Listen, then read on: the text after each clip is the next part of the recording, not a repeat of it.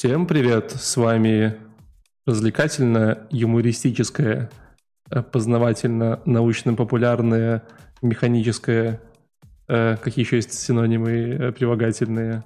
Ну, вы поняли, короче, с вами шоу, шоу ProConf, 64 выпуск. О, ребят, аж 2 в 6, эй!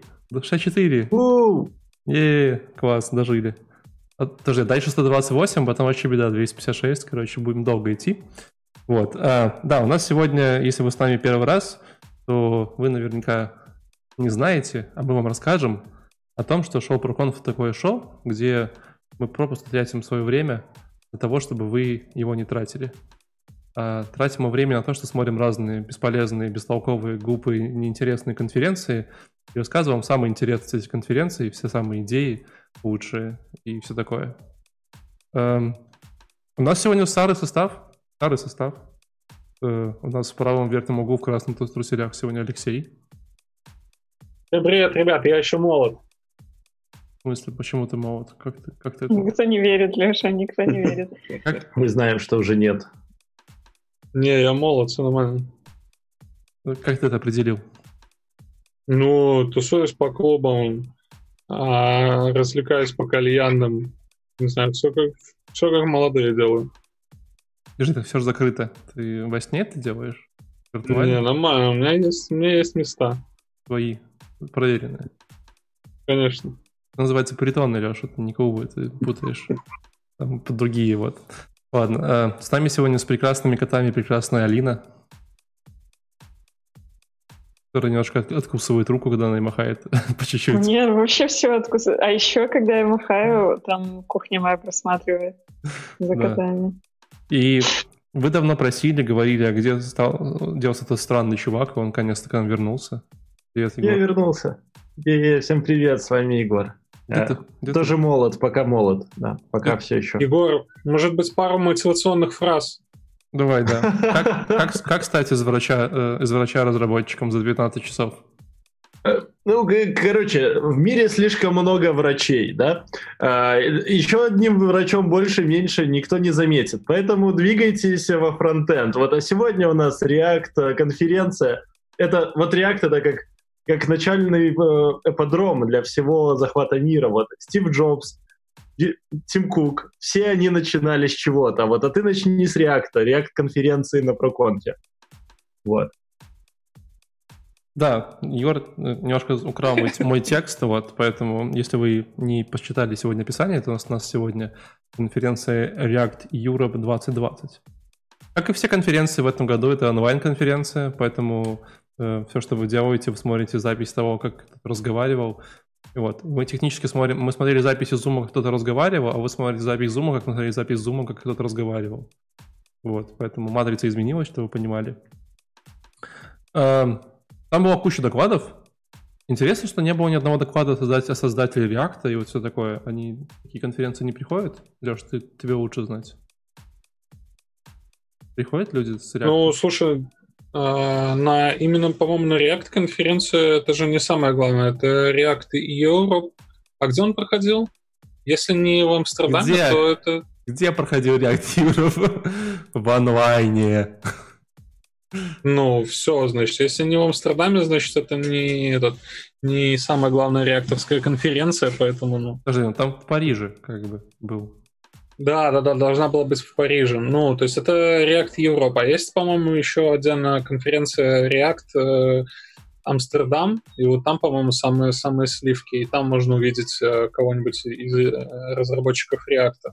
Но вообще, по сравнению, допустим, с тем же Vue, мне кажется, они там не очень сильно светятся. Хотя нет, слушай, на React э, в этом в России была конференция JCrew, а, ну это jQuery, это не React. Короче, ну, такое. Vue в этом плане более такой промоушен работает. А почему э, конференция в Амстердаме круче, чем конференция в Париже? В Париже тоже неплохо. Там есть э, хруст французских букв, вот эта вся история. Чего есть? Я без понятия. Чего есть в Париже, того нет. Алин, ты же, наверное, знаешь, да? Почему React Амстердам круче, чем React Париж? Просто, я, я думаю, просто организаторы смогли сделать круче. Вот и весь ответ. Mm. Я пом- по-моему, это в React Амстердаме они снимают паром, короче, катаются, типа на пароме у них конференции, да? А у них там на самом деле много же всяких конференций, я не, не знаю уже, это вроде одни и те же ребята там все в Амстердаме делают. Мгм. А, а вообще есть официальная конфа у Реакта от F- создателей прямо? F- F8? F8, может? F8? Ну, Я думаю, нет. F8? Я думаю, нет. А Кто-нибудь видел вообще доклады на официально. F8 э, про React? Там, по-моему, они про машин learning, про всякое такое обсуждают. По-моему, они обсуждают про, типа, у нас теперь новый мессенджер, а еще у нас будет своя криптовалюта, вот вся эта херня. То есть там нет никаких технических крутых штук. Короче, Да. давай по-быстрому этот React Europe убьем, и все, и погнали по делам. Не, ну ты же Да, понимаешь, давайте. ты понимаешь, что React не быстрый, поэтому я сегодня медленно говорю. Нам нужно соответственно технологии, чтобы э, Вот. Тут я мимикрировать. абсолютно с тобой со- Ми- мимикрировать. абсолютно согласен. Да-да-да. от нее. А, ладно. Эм, давайте я начну, чтобы было. Было. Тут, кстати, прикольно, что да, как-то вот раньше мы такие, типа, а как что была запись, там, типа, как что было, там, типа, видно, вот аудитория реагировала, да, типа, и сейчас ни хрена все одинаково, везде была Ну, запись, как, как смогли, Да. так и, так и Да. сделали. везде Не, ну было. на самом деле можем, можем обсудить, потому что у меня в докладе даже чувака не было видно, и было видно, что это прям запись с постпродакшеном, то есть там отдельно показывались какие-то слайды с э, отдельным звуком, ну, то есть прям реально постпродакшн был на конференции. По-моему, это вообще э, пробитие дна. А вам не кажется, что технически вы можете вот, типа, вообще доклады, типа, докладчиков не приглашать, а просто можете, типа, написать сценарий, нанять актеров, короче, чтобы они читали просто доклады, вот, типа, сделать им слайды, и вот просто пару человек могут сделать конференцию. Вот, просто, Подожди, знаешь. но как же, как же Майкл Джексон? Вот. А Помните Майкла Джексона? Он вроде бы как там умер, вот, но все еще ездил с концертами и выступала голограмма его. То есть голограмма Майкла Джексона жила еще очень долго и неплохо выступала и гастроли делала. То же самое можно с айтишниками. Ты где-то получаешь там голограмму Дэна Абрамова, она ездит, выступает, рассказывает доклады, ходит на конференции, там, снимается в телешоу. Так, так и делают кто уже, такой? еще до, до ковида так делали. Кто такой Дэн Абрамов? Давай не будем идти Короче, в, эту, да. в эту темную Да, зону. давайте все-таки, да. Я к тому, что... Не задавай вопросы, на которые не хочешь услышать ответы. Но я тут подумал о том, что... э, лю- ну, то есть технически, там, как вот убедиться, что чувак этот доклад читал или написал? Да никак, он может просто... Знаешь, нам, нам не хватает на конференции девчонок, давайте просто наймем актрис, короче, дадим им слайды, они все зачитают такие, типа, и погнали. Ну, по-моему, классно. Вот, ладно. Слушайте, а вы Слушай, не, Егор, слышишь, а зачем вообще эти конференции про React, если есть Preact? А зачем конференции про Preact, если есть Vue? Вот. А зачем конференции Красиво. по Vue, если есть jQuery? Зачем вообще jQuery, когда можно просто писать на ассемблере? Ну, как бы, да, ну, конференции на React нужны, потому что React-разработчики хотят что-то новенькое услышать. А ты им такой, вот, смотри, вот это вот нужная тебе штука. И он такой, а как ее использовать на работе? А ты такой, да никак, просто посмотри, штука классная. Вот для этого нужны эти конференции. Так можно просто один раз показать Preact и сказать, типа, чуваки, смотрите, на React конференции мы показываем вам Preact, и все, и React больше нет. Я думаю, там сразу тебя, знаешь, там типа как в этом, как э, на сцене, где наказание производит, там сразу открывается люк такой, короче, там крокодилы плавают, как только ты говоришь «Preact», там сразу и типа и спикер разбрасывает в этот. Ладно, давайте что-нибудь новое уже людям доложим, а то они там ждут от нас что-то интересного. Вот. Кстати говоря, я не знаю, я опять выбрал удачный доклад, а мне как бы технически все, я все, я, я все, что хотел, услышал, все, что хотел, э, понюхал, э, попробовал на вкус. Слушай, Э, ну у нас Валик, хорошее давай разделение. Кто-то смотрит хорошие доклады, кто-то смотрит говно доклады, как обычно это я. Давай главные интриги сегодняшнего вечера. Почему же, что же ты хотел найти на этой конференции? Какую технологию ты пытался исследовать? Я, помню, ты я, говорил. Я, я пытался понять, почему React, э, э, э, React лучше в Vue или нет, короче, но если вы знаете, хотите ответ на этот вопрос, то я вам в конце шоу расскажу. Вот. Э, короче, а вы видели, Егор, ты же у нас там типа за трендами следишь, да?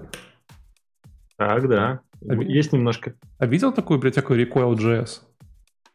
Recoil, Recoil. Нет, не, не видел. Короче, все-таки ребята с Фейсбука доехали на конференцию, правда, не с React, а с Facebook Experimental. Э, подразделение. Вот, в частности, доехал Дэйв Маккейп. Вот, рассказал, что, ребят, мы, короче, в Фейсбуке используем React. Сюрприз, сюрприз. Вот. И тут, короче, у нас есть проект, котором нам React было, ну, типа, не хватало. Вот. И там же, как бы, вроде говорят, что в React там, вот, знаешь, все эти вот редаксы, вот какая-то херня, короче, надо, там, накручиваешь, накручиваешь. Вот. Говорит, мы вот использовали редакцию, нам было очень грустно. А у них такая, типа, система мониторинга различных там событий, серверов, и такая вот там такой огромный дашборд, куча каких-то связей, какой-то херни. Вот. Говорит, и мы, короче, написали свой, свою библиотеку для state менеджмента это чтобы синхронизировать состояние между различными кусочками, между различными компонентами. Вот. И вот он ее рассказал. Э, говорят, bro, you can make Facebook, Instagram games with JavaScript. Facebook Games. Окей. О, Олежка там пришел. Олежка, привет. Мы сегодня про React говорим. Так вот, э, и, э, ну и долго всем рассказывал о том, какая классная библиотека, как она классно умеет. И реально я подумал, что, в принципе, вот во многих, э, в некоторых случаях она имеет, имеет смысл, да? Вот. Вот вопрос Леши, он же у нас любитель реакта, понюхать, как говорится. Вот, вот когда у тебя есть какие-то компоненты, которые у тебя на страничке, да? Ну, давай, допустим, у тебя есть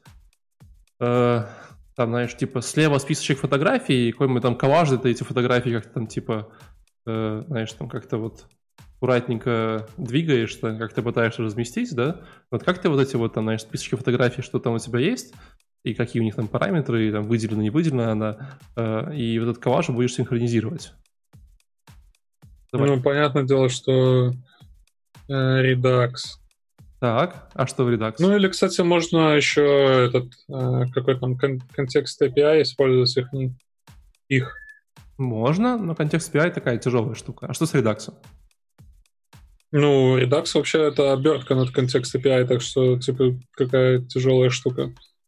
Ну, короче, вот именно проблема э, оказалась в том, что когда у тебя таких штук очень много, да, допустим, 500 на странице, то Redux немножечко начинает не справляться. Он такой, э, экшены, редюсеры, туда-сюда, синхронизация. Вот. А гораздо более сложная проблема в том, что ты э, вынужден очень четко ну, управлять всем этими вот стейтами, редаксами, биндингами, чтобы, не дай бог, у тебя все приложение не перерендерило само. Ну, понимаете, если у вас все перерендеривается, там какой-то момент времени оно там не пересчитало нужное, то вообще беда. И вот ребята решали, например, такую проблему, чтобы у тебя была какая-то очень легкая настроечка над, э, над э, по-моему, они используют под капотом тоже контексты, вот, но чтобы это все классно между собой синхронизировалось, э, и у них были различные вычисляемые там стейты, типа а когда ты там вот эти две штучки кликнул, то вокруг них там какой-нибудь нарисовался красивый квадратик, ну и все такое. Э, ну, слушай, выглядит как вообще, ну, начинаем тянуть все-все-все э, на фронт, всю логику. Нет, тут, зачем им? Нет, тут прям очень фронтовая логика, на самом деле. Вот. Но там, на самом деле, прикольно, что было огромное количество комментариев в стиле типа «Э, так это же в MobX уже давно было, называется что-то там MobX какая-то фигня», и там прям типа 100 комментариев под видосом таких. И э, еще как просили вопрос, говорят, типа, как это вот, ну, почему вы не делали MobX, там, типа, и он такой, не, ну MobX такая, типа, сложная штука, ее надо учить, а вот мы, типа, написали свою, там, типа, три, три метода, и все работает. Вот. Ну, как бы окей. И, по-моему, Егор у нас любитель MobX, да? Э, я раньше был любителем MobX, всего такого с обзерверами, вот этой вот всей темой. До тех пор, пока я не, не столкнулся с э, работой с огромными массивами. Вот. вот тогда вся вот эта observable логика, особенно когда данные вложенные, сложные и так далее, она раскваливается, потому что тебе непонятно, как пнуть а, штуку, чтобы перерендерить, чтобы тебя не лагало, и, короче, очень сложно оказалось. Ну вот, вот. примерно такая же была проблема. У них было огромное количество данных на фронтенде, все надо было синхронизировать, эти обзоры у них тормозили, и они сделали что-то очень простое. В общем, э, я советую пойти посмотреть. Это не production ready, это эксперимент. Там есть прикольные фишки, связанные со синхронностью, с такими такими штуками. Вот, но э, я сказал, Я уже что, заценил. Да, я сказал, что для каких-то прикольных приложений, вот, э, типа, довольно, может быть, каких-то прикольных сценариев, это точно не, знаешь, если вот вы пишете там большое SPA приложение совсем, точно не до этого, но вот таких таких high-performance штук э, очень классная история. Немножко напомнило мне two-way binding и в React, в React, в Angular, но мы об этом сегодня не будем говорить. Вот. Я, кстати, удивлен, что вы это не видели. Я этот видос видел еще две недели назад. Я, я этот видос видел, но я мимо прошел. Я такой, типа, а, come on, опять Redux, ё-моё, он уже устарел морально. А, на самом деле, вот у меня на работе, вот конкретно в моем проекте, вот прям та же самая проблема, что у этих ребят. И мы такие тоже подумали, потыкали все библиотеки, посмотрели вот, ну, если вы когда-нибудь сталкивались с тем, что вы сидите и профайлите React на рендеры и считаете количество рендеров и тиков, вот, короче, вы так или иначе понимаете, что вот Redux говно, да, сразу. Выкиньте React, может быть, нет? А, там проблема не, не, не, не в React. Проблема в том, что у тебя очень много данных, они связаны, их надо вот просто рандомно перерендеривать, и у тебя просто огромнейший об- объект. Ну, грубо говоря, вот весь твой UI, да, который ты видишь, это, ну, прикинь, у тебя Adobe Photoshop, да, и это весь один большой объект, и когда ты что-то меняешь, может поменяться что угодно, где угодно в этом объекте. Если ты просто делаешь через React стандартными там э, синглтонами или как они там делают через э, Immutable.js, то у тебя перерендеривается все приложение. На каждый чихпых у тебя перерендеривается все вообще. И ты такой, окей, мне так не хочется. Мне хочется, чтобы перерендеривался кусочек и начинаешь думать, вот. И в итоге мы вообще пришли к авантемитерам и классическому подходу, когда ты просто шпуляешь события, и кто-то его слушает и такой, эй, я, а вот он я, я перерендерился, потому что я, мне нужно было это событие. Вот. Ну, по сути, мы свой тоже редакс написали, но эта штука выглядит более компактнее, чем наш solution. Вот. Ну, да-да-да. Э, мы посидим здесь или пойдем дальше? А, давайте посидим, ну тема же классная, редакс, релей, вот эта вот вся тема с реалтаймовостью, с большими данными. Я, я думаю, блин, не одни в этом есть.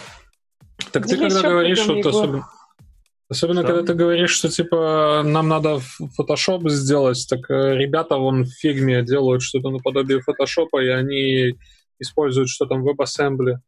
Зачем? А, так WebAssembly тебе тоже не помогает. То есть, когда ты делаешь что-то очень сложное, и тебе нужен именно HTML, не считать сложные данные, там, там SVG-шку какую-то в фоне перекомпилировать, вот, а ты считаешь сложный HTML-объект, например, там, с какими-то HTML-штуками и какие-то библиотеки, которые ты не контролируешь, но они прям могут быть тоже по себе сложные.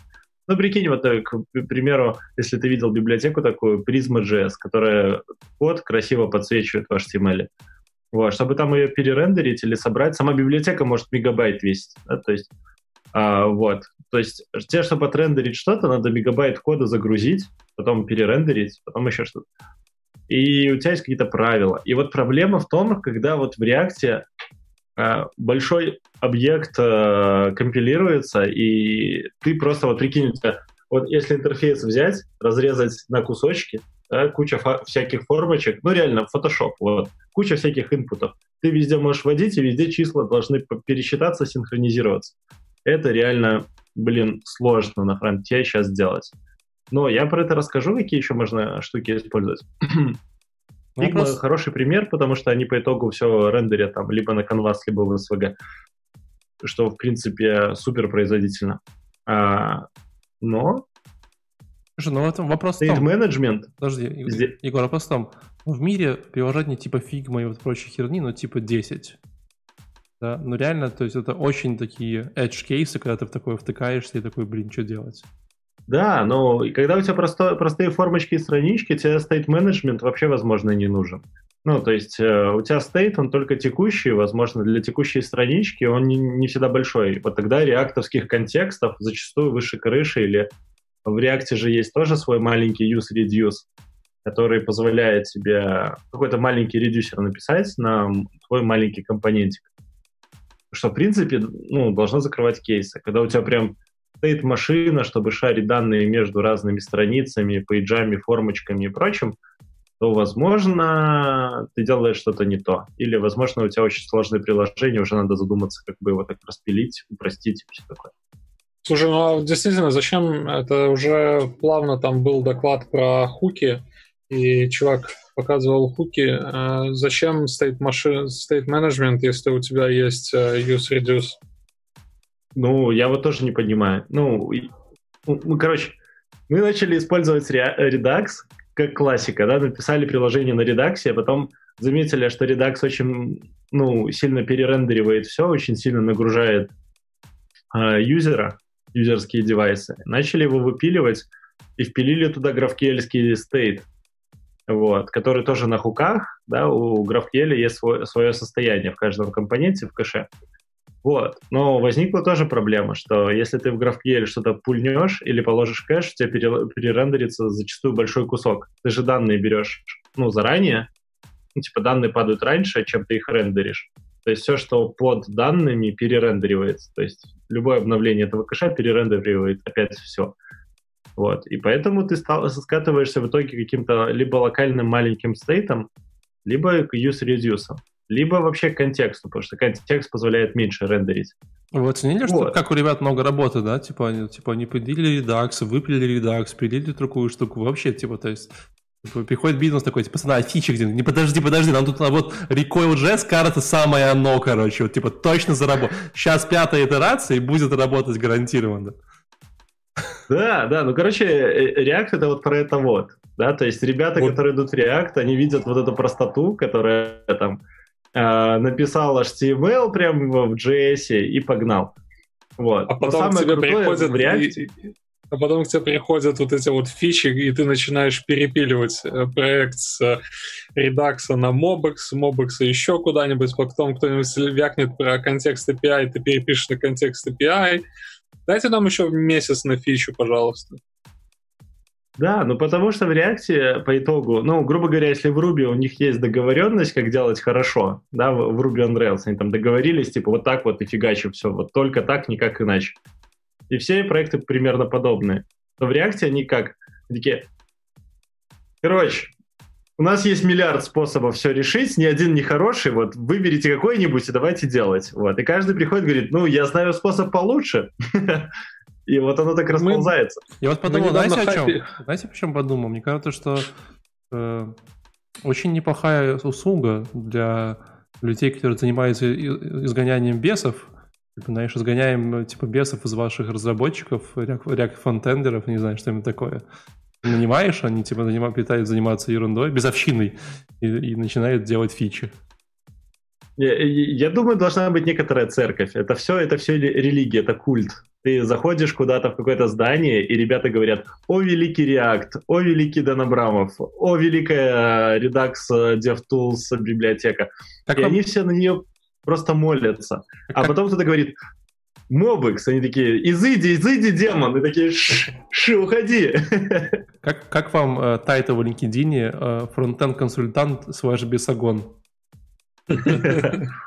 Неплохо тогда. Не, ну, блин, это все, вот опять возвращаясь к выбору фреймворков, это все усложняет у React нужно договариваться, нужно искать какие-то точки соприкосновения с э, твоими коллегами, которые топят там за какую-либо из технологий.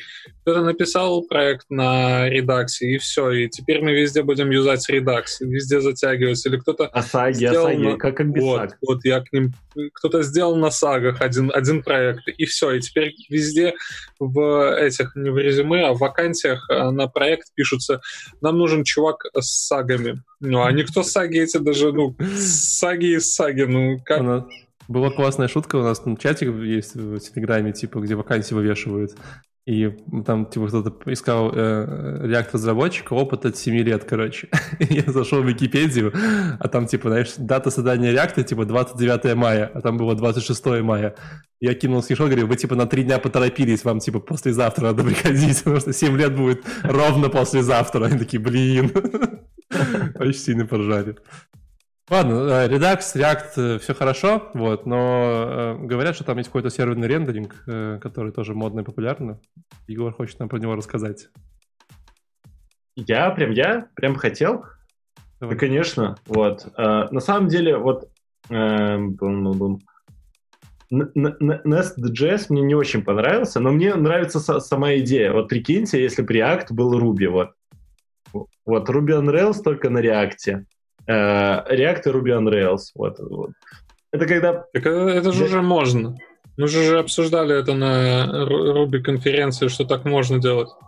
Ну, не стоит. Да, но, но, за- но зачем тебе Ruby on Rails, когда ты знаешь JavaScript? Вот. Э, И вот ребятки из Zate, они решили запилить Nest.js.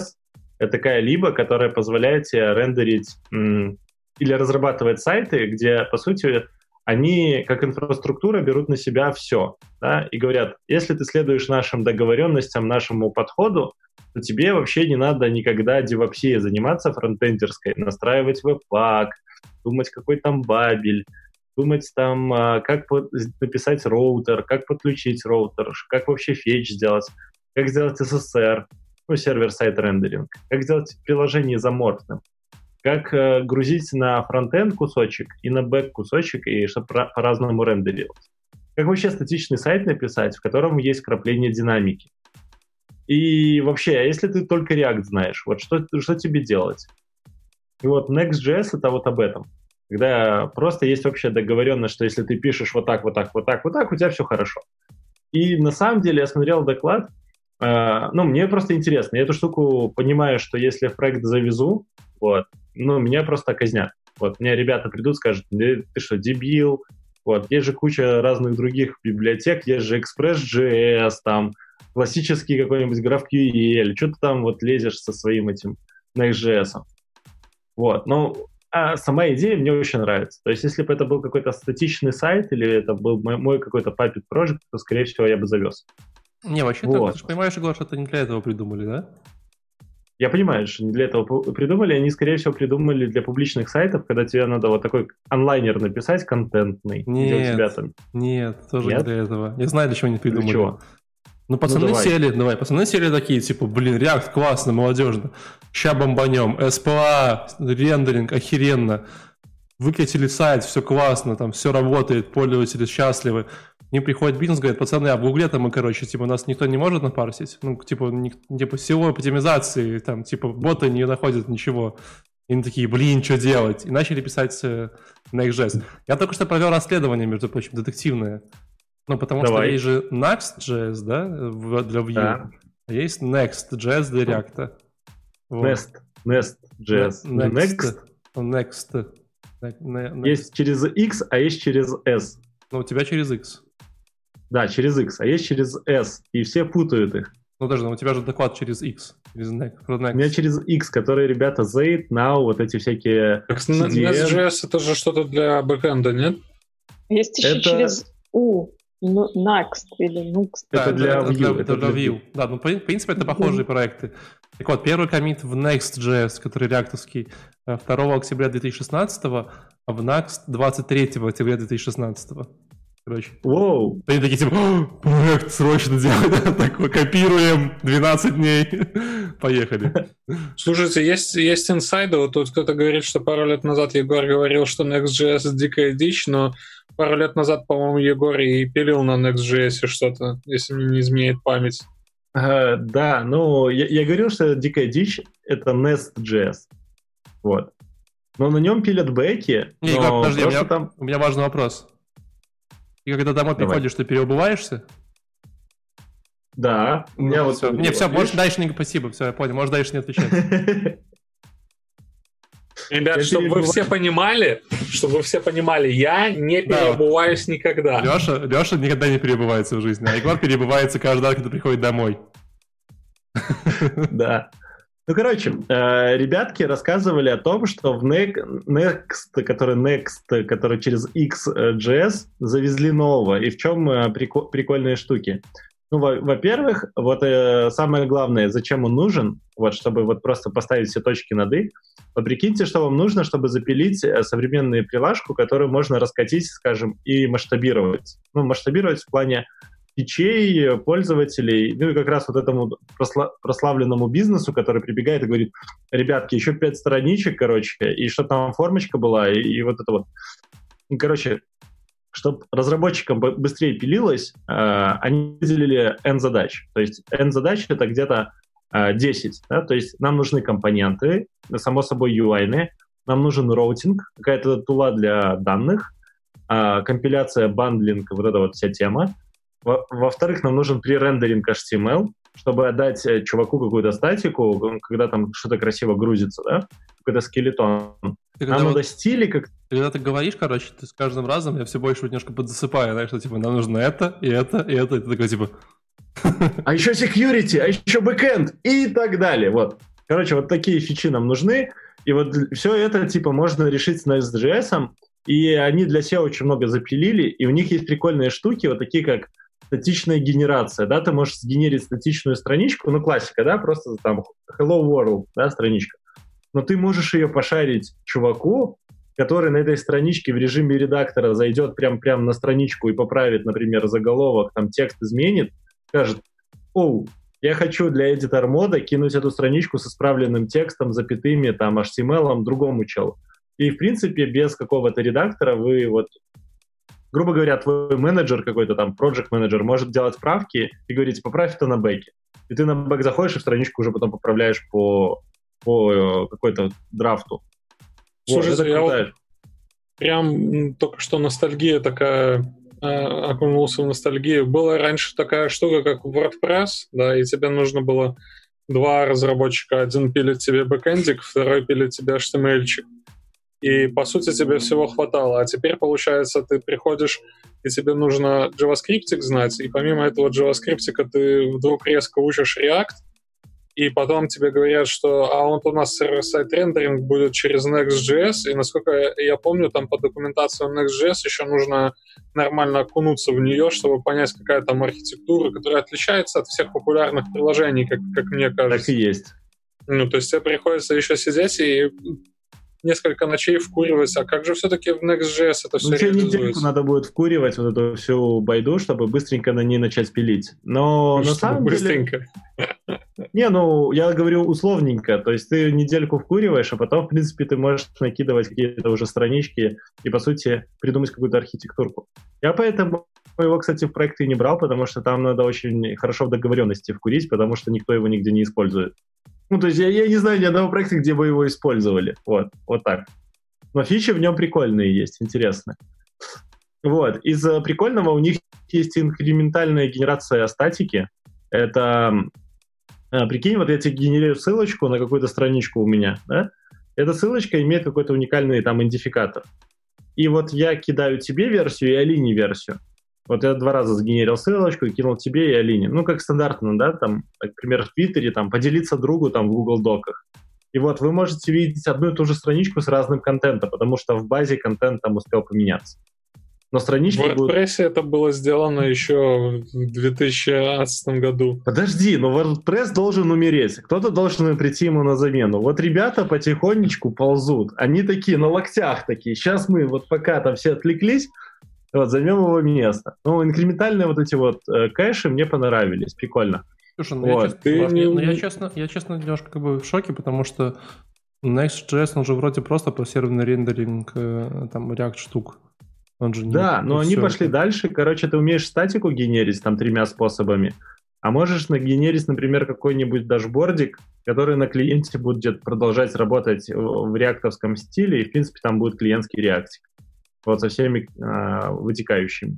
То есть ты можешь сделать супер гибридное приложение, в котором есть и статика генерация, и динамика, и все сразу. Ну, то есть тут, И вот это тут- прям тут круто. есть, тут есть и статика и динамика, это важно, потому что у меня дальше будет рассказ про Gatsby, о котором мы с вами поговорим, вот, и там как бы, ну, другая история. Вот. И, короче, э, чем они сейчас занимаются? Они сейчас э, занимаются тем, что они пытаются уб- убежать от IE 11, да, знаете, вот этот IE, Internet Explorer, э, синий браузер, э, древность. Вот. Э, Они, короче, распилили свои бандлы на то, что есть Modern.js, который умеет там async await, уже им- импорты стандартные, и там не нужно полифилить в ES5, да? Вот. И есть IE, который тащит Legacy вот со всеми полифилами. То есть технически вот ты всегда генеришь два бандла для старых браузеров и для новых. И что, в принципе, как по мне, это супер перформанс, это очень круто. Слушай, но это же решается на webpack-е там за несколько часов. Ты не То услышал, через они за тебя Next.js. берут вот эти твои несколько часов и типа автоматизируют, ты просто качаешь Next.js и погнал. Все, тебе не надо думать там, как там webpack, как бандл, все. Но это твое ограничение. Ты уже умеешь webpack. А все, они спрятали от тебя webpack, как в Create React App, за, запрятали его куда подальше, чтобы ты свои ручки не запускал девелоперские, вот, и не ломал ничего, и не прикручивал какую-нибудь оптимизацию картинок очень долгую. Но это же не про React. Это про React. Ну, в React должен быть, должна быть возможность поломать все. Залезть в веб-пак. Э, да, и опять, это еще, еще один кирпичик, который э, говорит, не используй Next.js на своих проектах, не используй. Если ты хочешь быть настоящим React-разработчиком, который может запихнуть туда в веб-пак что-нибудь, не используй. Если ты просто хочешь напилить контентный сайт с какой-то там бизнес-логикой, с каким-то отображением, используй. Но если ты хочешь быть трушным разработчиком, выкинь все нахер, пиши все с нуля. Вот. Ну, это вот это про React. Ну, у меня на этом все, в принципе, вот такой доклад.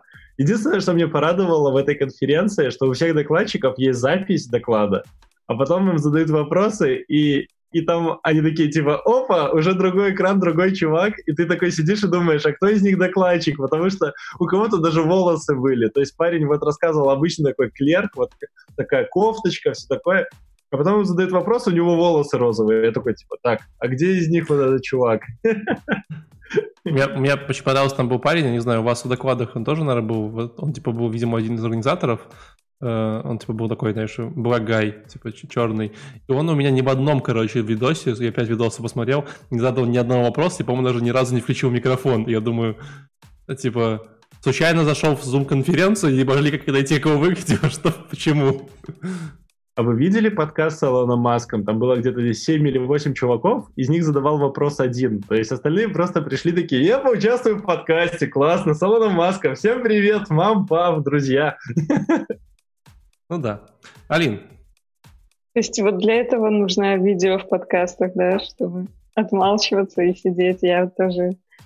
Практикую. Алин, ну тебе сегодня не дано, потому что дальше у нас по списку ты, и там что-то про котят. А, про котят. Про котят, да, очень крутой доклад. Я, наверное, тоже сегодня в той когорте, которой удалось посмотреть классные доклады. Сори, Леша. Вообще, э, доклад очень такой добрый про комьюнити и про то, как классно, что эм, сила комьюнити дает возможность использовать крутые продукты. Вот. Использовать а, котят. Вот, кстати, котят, там как раз-таки спойлер, котят задеклайнили. Э, спикер не сделал котят в своем э, приложении.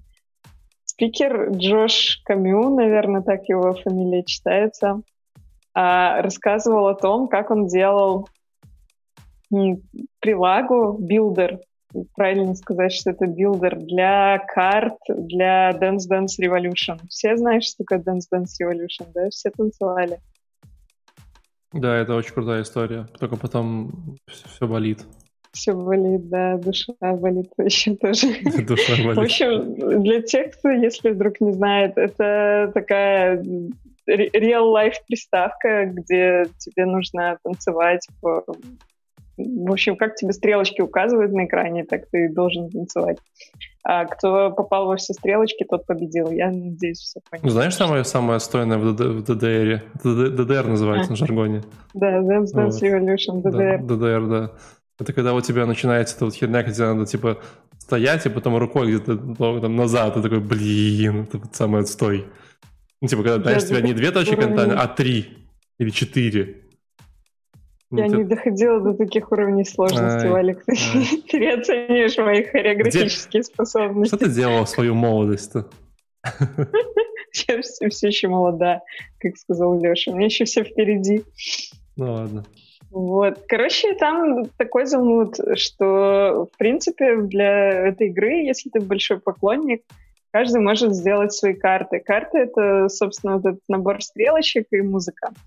А сложность в этих картах заключается в том, что тебе не просто нужно там какие-то движения добавлять рандомное, чтобы смешно было, а надо еще какую-то там хореографию продумывать, чтобы все на музычку ложилось.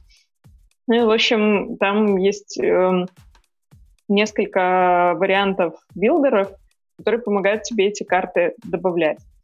И э, спикер Джош мучился с каким-то очень ужасным билдером, он показывал его интерфейс, там все так плохо и непонятно, А, в нем было сложно что-то сделать из-за багов, в нем им было сложно пользоваться, потому что он запускался только на винде. Ну, короче, естественно, вы уже догадались, он решил собрать свое а, красивое, классное на реакте. Да. А на реакте он решил собрать э, не просто приложение, а красивое 3D-приложение. И оказалось, что, кстати, на реакте это сделать довольно просто, потому что вот как раз-таки он на это делает супер большой акцент. Есть очень много всяких классных комьюнити библиотек, и это все довольно легко собирается. Изначально, кстати, он э, попробовал сделать э, 3D-аплик на WebGL, про который Валик в прошлом подкасте немного в автор-шоу порассказывал смешных историй. Вот, но там вообще, на самом деле, WebGL, не знаю, пользовался кто-то из вас или нет, но спикер показал эм, код, из, код какого-то вот просто такого 2D-треугольника красненького, написанного на WebGL. Там было что-то типа несколько сотен строк какого-то ада. Это ты просто, ты просто не знаешь, как это выглядит на OpenGL. Вот там какой-то. В WebGL это более-менее ок. WebGL тоже ад. Наверное, OpenGL это а можно, а ада можно, или 7. А можно я угадаю, чем закончился доклад? Можно? Давай. Можно? Смотри, Да. он, короче... подключили 3G, 3GS. Не, он там есть. Э, Я, я, короче, думаю, что он, реш- он, он решил писать свою библиотеку на реакте, вот, но потом решил, что редакс недостаточно крутой и переписал его на BombX, потом решил перейти на Preact, короче, потом они решили, что нужно отрефакторить все и перевести на TypeScript. В общем, он ничего не написал и пользовался старым В бажным. итоге Нет, Vue. это- На Vue Это в нормальный написали. спикер, Валик, нормальный Блин. чувак. Ну, обычно так, Нормальный, типа, так же просто 80% проектов на реакте так и заканчивают свое существование. Нифига, там это вообще не про это. Блин, ты, ты не пали конторы, а то люди начнут уходить с реакта или там заказчики перестанут ходить, знаешь, а так все типа при делах, там кто-то рефакторит, кто-то MobX завозит, ну прям все, все чем-то занимаются полезным. Я просто волнуюсь за типовую смерть вселенной, короче, вот вы ее приближаете. Если Skynet Я в будет, этом не да, участвую. Skynet будет написан на редакте, вот. И будет сам себя постоянно переписывать, и, в принципе, ничего нам не грозит на самом деле, поэтому и вот тут тоже все очень не- несложно. Так ладно, так а вин какой, как конец, э, какой-то есть кульминация, Э, развязка? В общем, что он, он вместо WebGL взял действительно 3GS, тут Леша прав, э, с помощью TreeFiber он его с ним, в общем, сочетал React, и у него все там завертелось. А дальше он больше говорит про жизнь в open source и комьюнити, а, а именно о том, что у него случилось, естественно, то, что случается у каждого open source проекта, ему стали писать кучу запросов и кучу багов репортить и, и ждать от него, что он все это будет фиксить мгновенно, либо завозить. Например, самый э, популярный запрос у него почему-то был про этого Бонга Китона, который это, это котик мимасный из... э, ну, допустим, он говорил о том, что из Reddit. Мне кажется, что он известен за пределами Reddit тоже. Такой котик, который сидит вот так стучит лапками по воображаемому столу или какой-то пустоте. И, в общем, все люди, которые пользовались его билдером, хотели, чтобы этот котик так стучал, когда они там хорошо что-то сделали. А, и он отказался завозить этого котика в, апплик- в аппликуху а, с формулировкой, что это слишком Reddit vibe. Я, мол, не хотел делать так, чтобы мое приложение было понятно и близко только чувакам с Reddit. Я хотел, чтобы оно было понятно и близко вообще всем. Поэтому вот фиг вам, а не котик. Ну, не знаю, странная, по-моему, мотивация. С другой стороны, ну, пофигу, окей, не будет котика. Знаешь, это тоже очень, по-моему, такая реактовская история. Ты сделал супер прилагу, да, редактор уровней, там, DDR, WebGL, короче, да. А приходят пацаны и говорят, слушай, это классно сделано, спасибо, и один приходит, а можно котика добавить? Такой, типа, ты, блин, серьезно? Типа, иди отсюда. Это Я- был я самый думал, что в этой истории должно быть продолжение. Что, что, что, знаешь, ты такой говоришь, никаких котиков, и потом смотришь в окно, там чуваки такие с ножами стоят в майках реакта, такие типа, «Как- как нет котика? Как нет котика? Так там примерно так и было, но только не с его прилагой, а с другой такой же. Короче, его прилага была вторая, и была еще прилага номер один, точно, ну вот та, с, э, с которой все началось, да, в которой он попытался сделать свои карты и не смог. И автор вот этой прилаги номер один какой-то момент его так допекли с запросами про котиков, что он вообще свою прилагу поломал. Он туда добавил э, какую-то музычку, которая бесконечно играла, и ее никак нельзя было выключить, если ты в этом редакторе что-то делаешь, для того, чтобы ну, просто все от него отстали, перестали пользоваться этим редактором. Он его ну, когда-то для себя сделал и хотел делать карты для ДДР, но все пришли и хотели, стали хотеть от него котиков. И в этот день, в общем, спикер показывал такой скриншот из своего Google Аналитика. У него просто такой рост экспоненциальный. Все пользователи того первого приложения пришли к нему, у него вот прям трафик вот так вот по вертикали вырос. Um, и он, он испугался, он стал продумывать тоже пути к отступлению, что же делать со своим апликом, чтобы все оттуда тоже свалили. Ну, Блин, ладно, это какие-то страшные истории open source. Да, там, там вообще, ну, чувак очень классно все это рассказывает. А еще одна история прикольная, которая у него была, это он объяснил, почему у него вся аппликуха вообще не содержит никакого, никакой серверной части, он все делает на фронтенде. А, эм, там две интересные составляющие. Первая составляющая — это мотивация, почему он делает так. Вот. Тут наш любимый вопрос. Догадайтесь, почему он не хочет, чтобы у аплика для создания э, карт для DDR было, был бэкэнд. Можно был я, можно я, можно я, можно давай, я? Давай, Он не давай. умеет. Это точно. Ну это же фронтенд В этом разработчик. он не признавался. Ну, типа, ну Я не знаю, логично. возможно, так мы- Просто Про не это он ничего не говорил. Это неизвестно. Что еще? Ну, чтобы у него не было сервера. Мгм. Угадал? Да, ладно, А. короче, окей.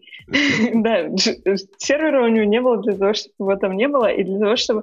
Короче, народ, когда делает эти карты, естественно, использует какие-то популярные мелодии. Он не хотел, чтобы его сервер превратился в склад пиратского музла, который у этих людей, конечно же, ну, нет никаких вообще прав.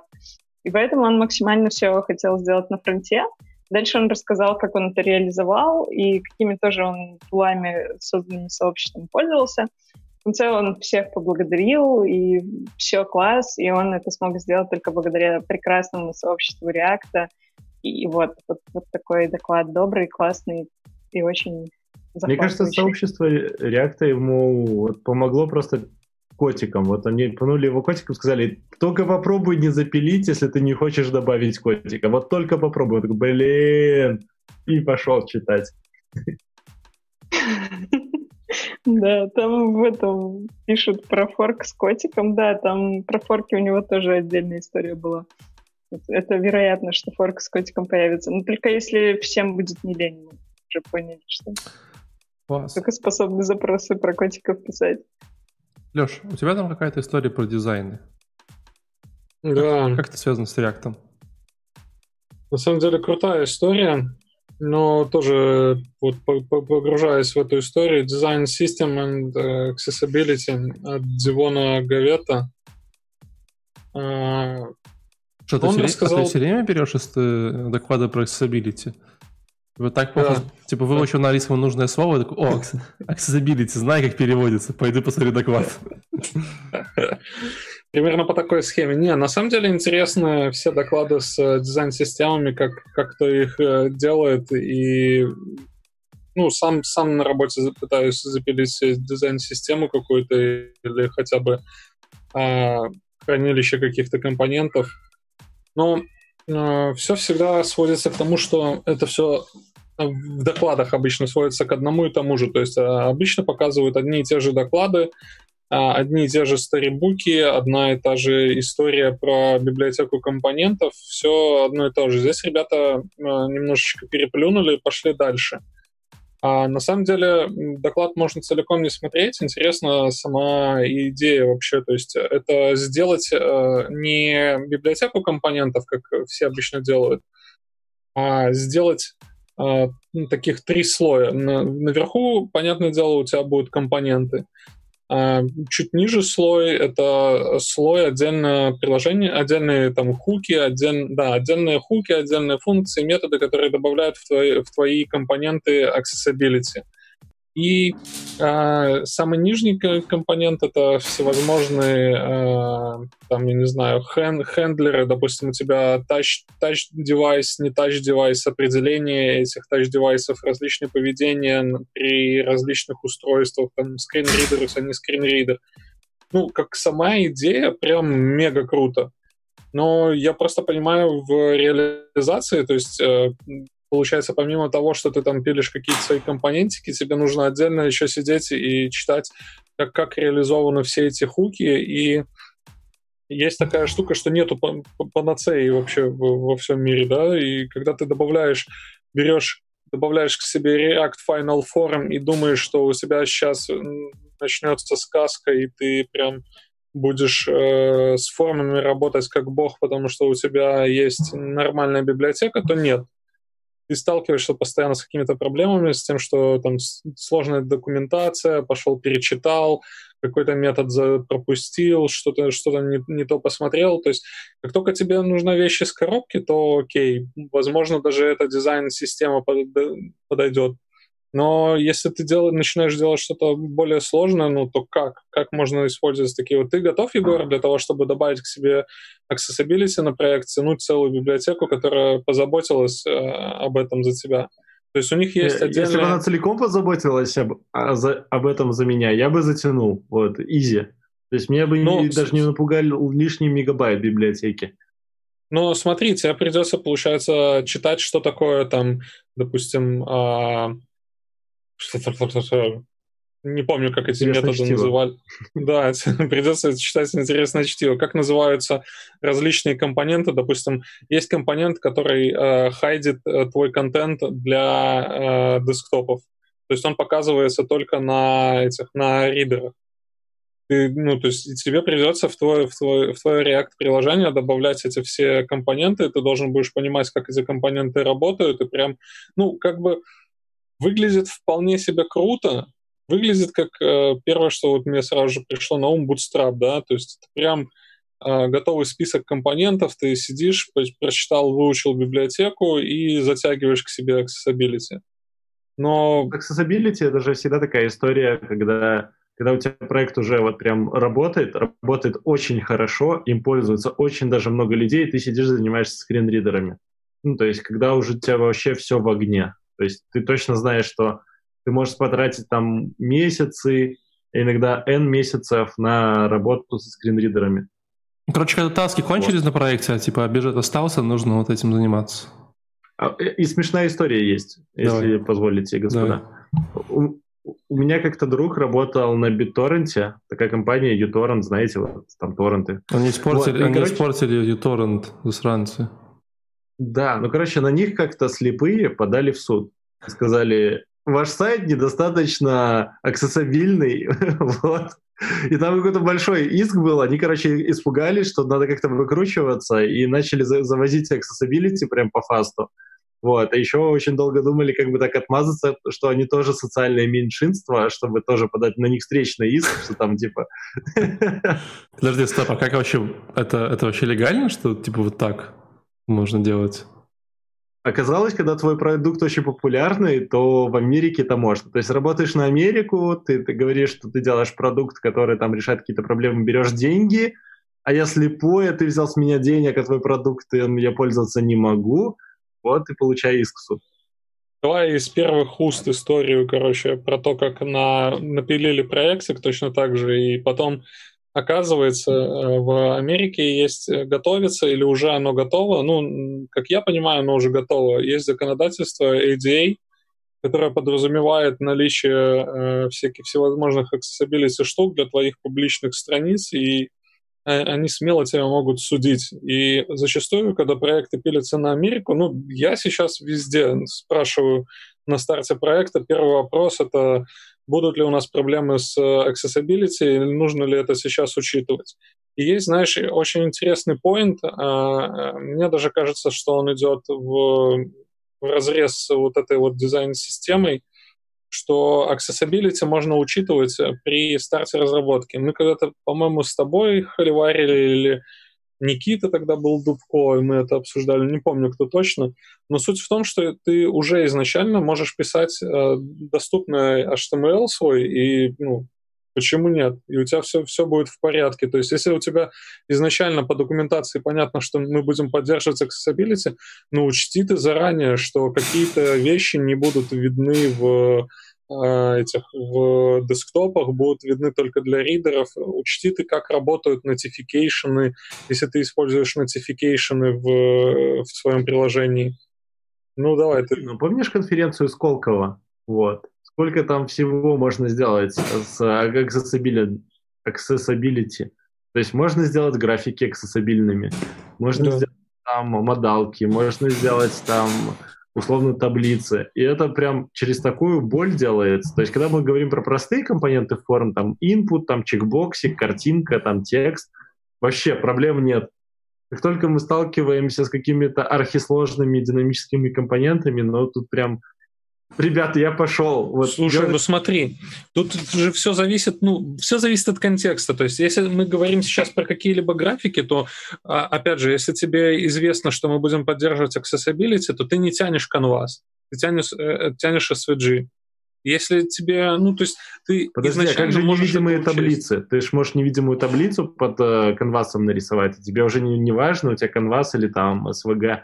То есть... Окей, можешь пойти по такому пути, но ты, опять же, ты это можешь на старте реализовать. У тебя не будет никакой в дальнейшем боли, если ты, ну, мне кажется, на SVG проще, то есть ты решаешь в, в один ход эту проблему. То есть на, когда ты на Тогда ты данных много не выведешь, у тебя очень много нот может быть, ну... и тогда у тебя страница лагать начнет. Я вот слушаю вас, ребят, слушаю, и думаю, в каком классном мире вы живете. Типа, будем начинать проект, типа, выделим бюджет на accessibility, тут, типа, договоришься с чуваками о проекте, они такие, Тестирование? Нет, это очень дорого, типа, ребят, ну, типа, давайте без тестирования, типа, вы что? Ну, есть, а вот такие... есть два мира. Ну, есть два мира. мира есть мир. Добра и, и зла. Я боюсь, что мой, я боюсь, что мой сильно больше, чем ваш. Ваш какой-то такой, типа, слишком такой э, уютный. Ну, чувак, когда, когда к тебе придут, э, ну, понятно, если ты там пилишь какой-то маленький application, и у тебя как бы там 100-200 пользователей, то, блин, пофиг вообще на чем пились, да. Но когда к тебе придут э, с штатов иски, а иски там у них, ну, не на 100 тысяч долларов, а довольно-таки приличные суммы, ну, в моем случае, когда мы пилили приложение и потом поняли, что надо поддерживать все принципы этого IDA, прогонять приложение через Lighthouse, у чуваков очень сильно подгорало в менеджменте, и они прям за каждую фичу, которую мы оптимизировали под accessibility, они прям «Вау!» Ну, а на самом деле вообще все элементарно просто. Чувак, ну, прям вот болью поделюсь, да. Чувак начал пилить, э, самая основная боль была с табами, да, когда у тебя верхнее меню, ты должен мышкой на него навести, у тебя открывается таб. И чувак начал пилить это на JavaScript. И когда он начал пилить это на JavaScript, мы теряем это HTML э, accessibility, то есть становится, не, ну, придется теперь поддерживать. То есть если бы мы изначально напилили все на HTML, то оно там все табами пере, переключается, по пробельчику у тебя открывается все там, или по Enter, ну, там куча всяких решений возможно. Но когда у тебя уже есть куча JavaScript, который открывает какой-то просто менюшку, всплывает, ну, то это прям, ну, неделя. Неделя на, на доработку, чтобы добавить accessibility туда. Я скажу, как в мире, где маленькие компании, когда тебе дают иск на 100 тысяч долларов происходит. Они такие, а, закрываемся, короче, открываем новый, поехали, типа, заново делай, давай. Слушайте, да, да, ну, я тоже подумал, а прикольно было бы, если бы они такие делают там многомиллионные иски, такие, ну, разработчик не добавил accessibility, ну, вычтем у него из зарплаты. И такой, блин. А был же прецедент, ну, да, такой? Помните, была какая-то история, кто-то что-то такое очень плохое сделал, потом на него в суд подавали. Кто-нибудь помнит, что это было такое? Я помню, на Сукенберга подавали, он там какой-то сайт запилил, вот, потом ездил, сидел там на стуле, ему подушечки ложили, чтобы он выше был. А, стоп, все, я понял. Это кейс с Volkswagen.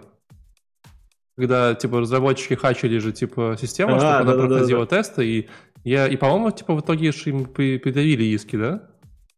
Э, да, но они вообще молодцы. Они же взяли такие, а, ну, ну если вот нажимают руль, зажимают педаль, включают левый поворот, то, наверное, это ТО. Все, включаем другой режим работы машины. Да, это очень смешно. Я с вами хочу поговорить, знаете, о чем? Давай. О, о Гэтсби. Блин, звучит как э, хороший фильм. Гэтсби? Звучит, как будто ты в дверь позвонил и такой, есть ли у вас минутка поговорить о Гэтсби? Веруете ли вы Гэтсби, Алексей? Не, Я не. даже не представляю, что это. Ну, это что же для этого, для Короче, я в последнее время... Явно есть Ди Каприо где-то вот. Я в последнее время ну, много думаю о таких штуках. Э, ну, мне просто интересно, как бы, как они работают. И я еще на конференции по Vue впечатлился э, тем самым э, фреймворком, который как называется? Который Jamstack, вот вся эта история. Я уже опять забыл. Max. Нет, нет. Сейчас, э, секундочку. Быстро, быстро Google мне подскажет, что э, Google у меня почему-то не работает. Как? Что? Грицем была такая библиотечка. Вот. А, точно, точно, Грицем. Да, да, да. Вот я тогда еще такой, типа, о, прикольная штука, классная. Вот. Ну и, конечно же, такая же штука есть в React, называется Gatsby. И вы знаете, вот тут вот контраст вот типа вот Грицев ты прям смотришь такой типа, о, хорош, там типа ребят что-то напилили прикольное, там, знаешь, пришел чувак рассказывает. Вот. Эм, тут, короче, эм, так не получилось. Э, доклад рассказывал Сид чат 3 G, Сид чат 3 G. Короче, наш э, э, индийский друг вот, рассказывал, как они делают Гэтсби. Вот.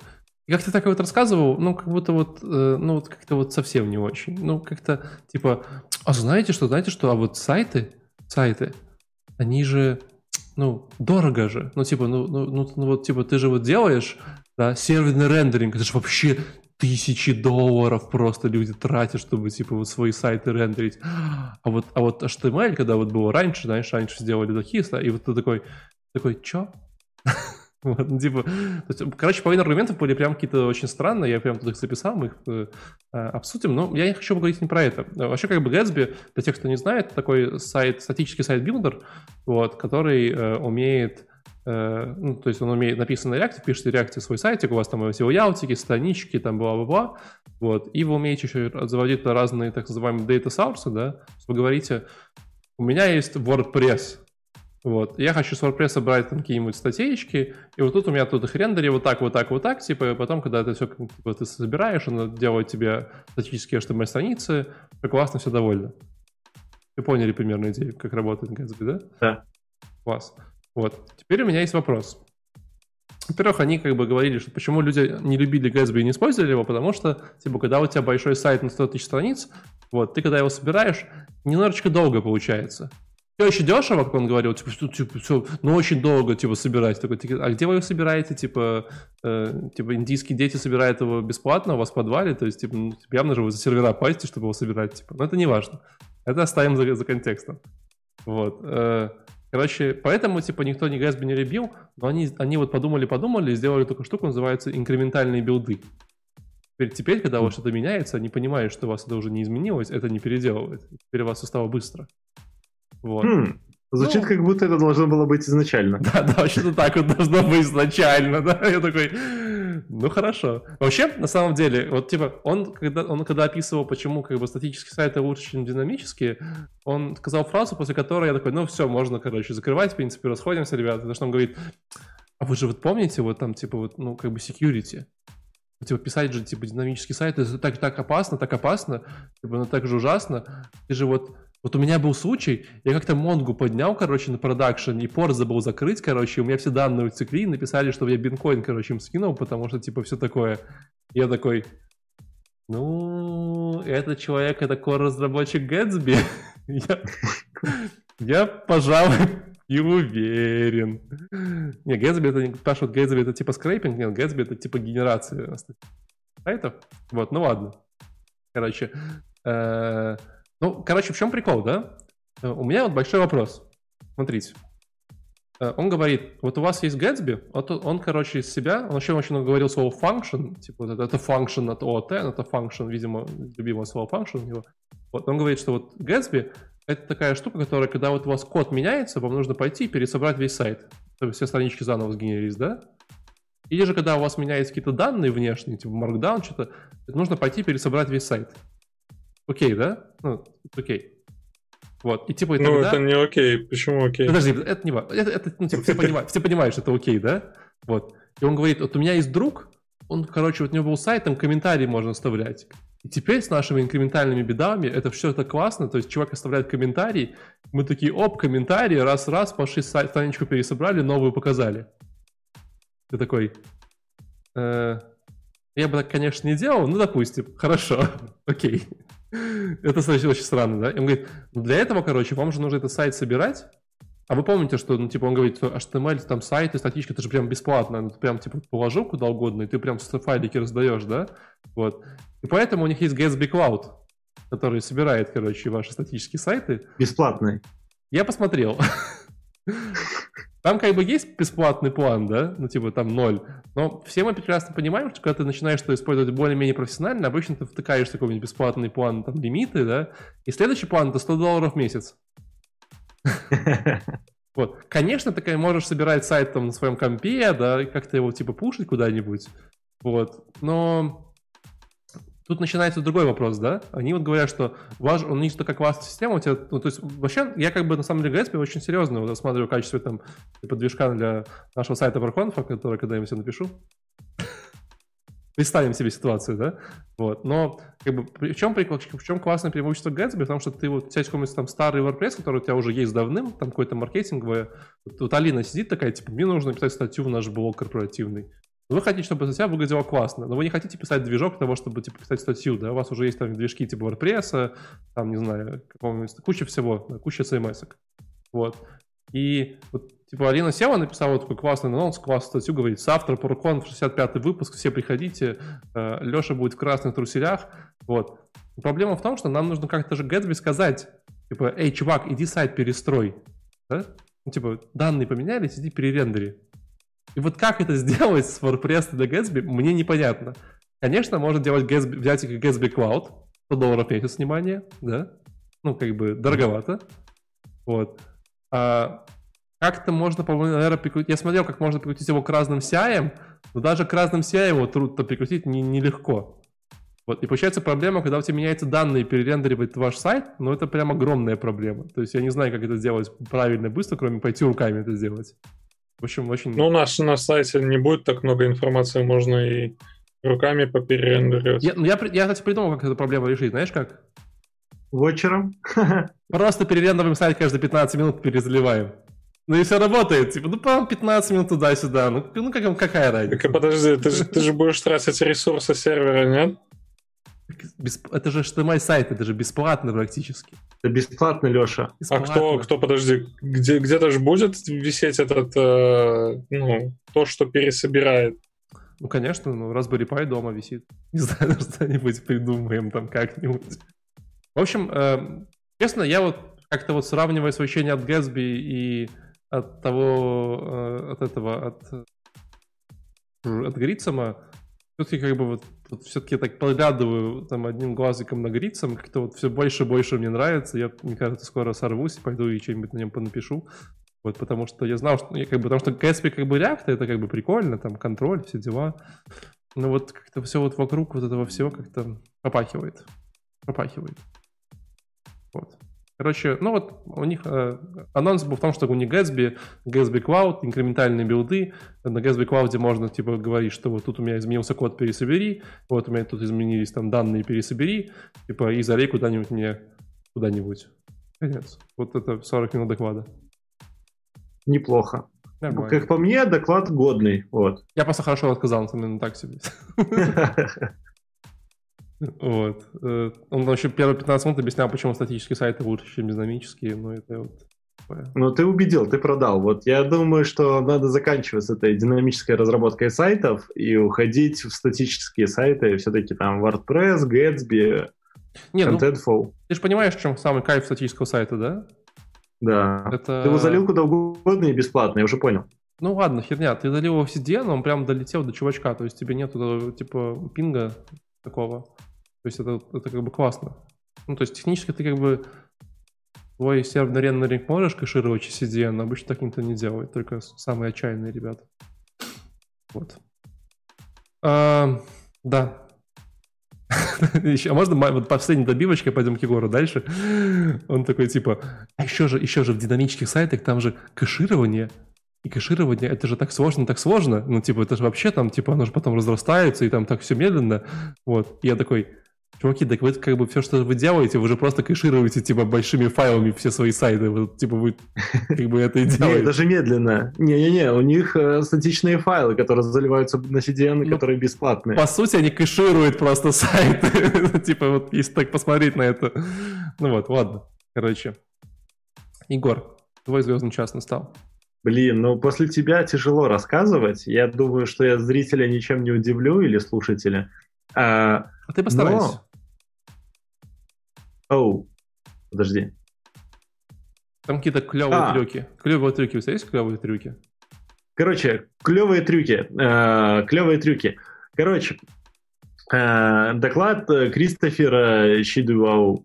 Вот, короче, парень э, на очень плохом английском рассказал э, классный, классный э, про, про классный проект, который называется excalidrow.com. Excalidrow. Excalidrow. А, через X. А, собственно, а, что это за такое? У, него была идея создать whiteboard. Представляете, такие whiteboard, когда вы там сидите, не знаю, пьете кофе, созваниваетесь по Zoom или еще что-то, и вам надо какая-то доска для рисования, но, но не на стене, а прямо у вас в браузере. Вот, и он подумал, окей, доска для рисования, это понятно, но нужно же сделать так, чтобы было похоже, как будто ты рисуешь от руки. Вот. Не то, что ты там просто там кружочек добавил, а чтобы кружочек был как будто кривой, потому что ты ровные кружочки рисовать не умеешь. Леша, ты умеешь рисовать ровные кружочки? Нет, конечно. Вот, но где-то вот, когда предыдущий докладчик у э, Валика рассказывал 15 минут про то, что статические сайты лучше всего на Земле, так вот, э, парень рассказывал минут 15 про то, э, какой его сервис полезный и классный, как его круто ретвитят в Твиттере, и как в Твиттере все его хвалят. И знаете, вот если вы следили за Илон Маском в Твиттере, что он там постоянно кого-то там либо говном поливает, либо хвалит, вот, тут то же самое. Вот. Я очень долго любовался Твиттером, а по итогу а, он говорит, окей, но задача нарисовать, как будто это вы, ну, как будто вы нарисовали что-то от руки, например, прямоугольник, насколько она сложная, да? Вот представьте, что у вас есть две точки, ну, круг, а в нем есть центр, и у вас есть какая-то рандомная точка в этом круге, да? А теперь возьмите два круга и нарисуйте между ними линию, где центр где-то э, зарандомленно смещен. Вот, во-первых, вам нужен какой-то рандомайзер, да? Во-вторых, вам нужен какой-то синус, косинус или какое-то смещение, например, там на 50% чуть выше, на 70% чуть ниже, и тогда, ну, и точка должна быть какого-то еще фантомного радиуса, ну, грубо говоря, если у вас там точка x и точка y, да, они радиуса 5 пикселей, и вы хотите в эти точки попасть, то фантомная точка должна быть там большего радиуса, скажем, 40 пикселей. Вот. И когда вы рисуете эту кривейшую кривую между двумя точками должно выглядеть как-то рандомненько. У вас, вот, тоже, он напи... у вас тоже слово фантомные, а? сыр только словом фантомные боли? Ну, то есть у меня вот другого больше нет ассоциаций. Не, есть, ну, еще короче... на кладбище фантомы присутствуют. Я Откуда кладбище? Что за ассоциации? Да? Ты такой рисуешь кривую линию, такой, ну, самое время подумать про кладбище. Я просто, когда ты говоришь ну, фантомная, фантомная есть... точка, извини, Игорь, когда говоришь фантомная точка, я представляю себе точку внутри круга, которая, знаешь, типа, которая болит, короче, она такая, типа, а, фантомная точка. Представляй солнышко, да? В солнышке есть там черные эти э, червоточины, короче, вспышки на солнце. Вот это вот фантомная точка. К счастью, в нашей, нашей э, Солнечной системе, в нашем Солнце нет червоточин. Бы мы этот подкаст Короче, не вели бы. А, хорошо, что на нашем Солнце нет черных точек. Вот. И, а грубо говоря, вот когда ты умеешь рисовать такую кривейшую линию, да, которая немножко рандомит, немножко неровная, что оказалось не так просто, нужна математика, нужно там посчитать, нужно порисовать э, графики, нужно там провести какое-то расследование, ты уже можешь очень много, да, то есть кривой линии. Ты, по сути, можешь прямоугольник нарисовать, квадратик, стрелочку, да, вот. А потом ты можешь добавить э, уровень абстракции и сказать, о, а давайте, давайте нарисуем две, а то три линии, да, вокруг нашего прямоугольника, так как у нас все линии немножко рандомные, вот, э, немножко могут там где-то скривиться, то у нас получается, как будто мы вот мультик рисуем, да, знаете, такой скетч, когда мы там быстро черкаем много-много раз, и чем больше линий по одной и той же координате ты пускаешь от x к y, тем смешнее получается. Вот, это первое, к чему он пришел. То есть он научился рисовать линию. Да?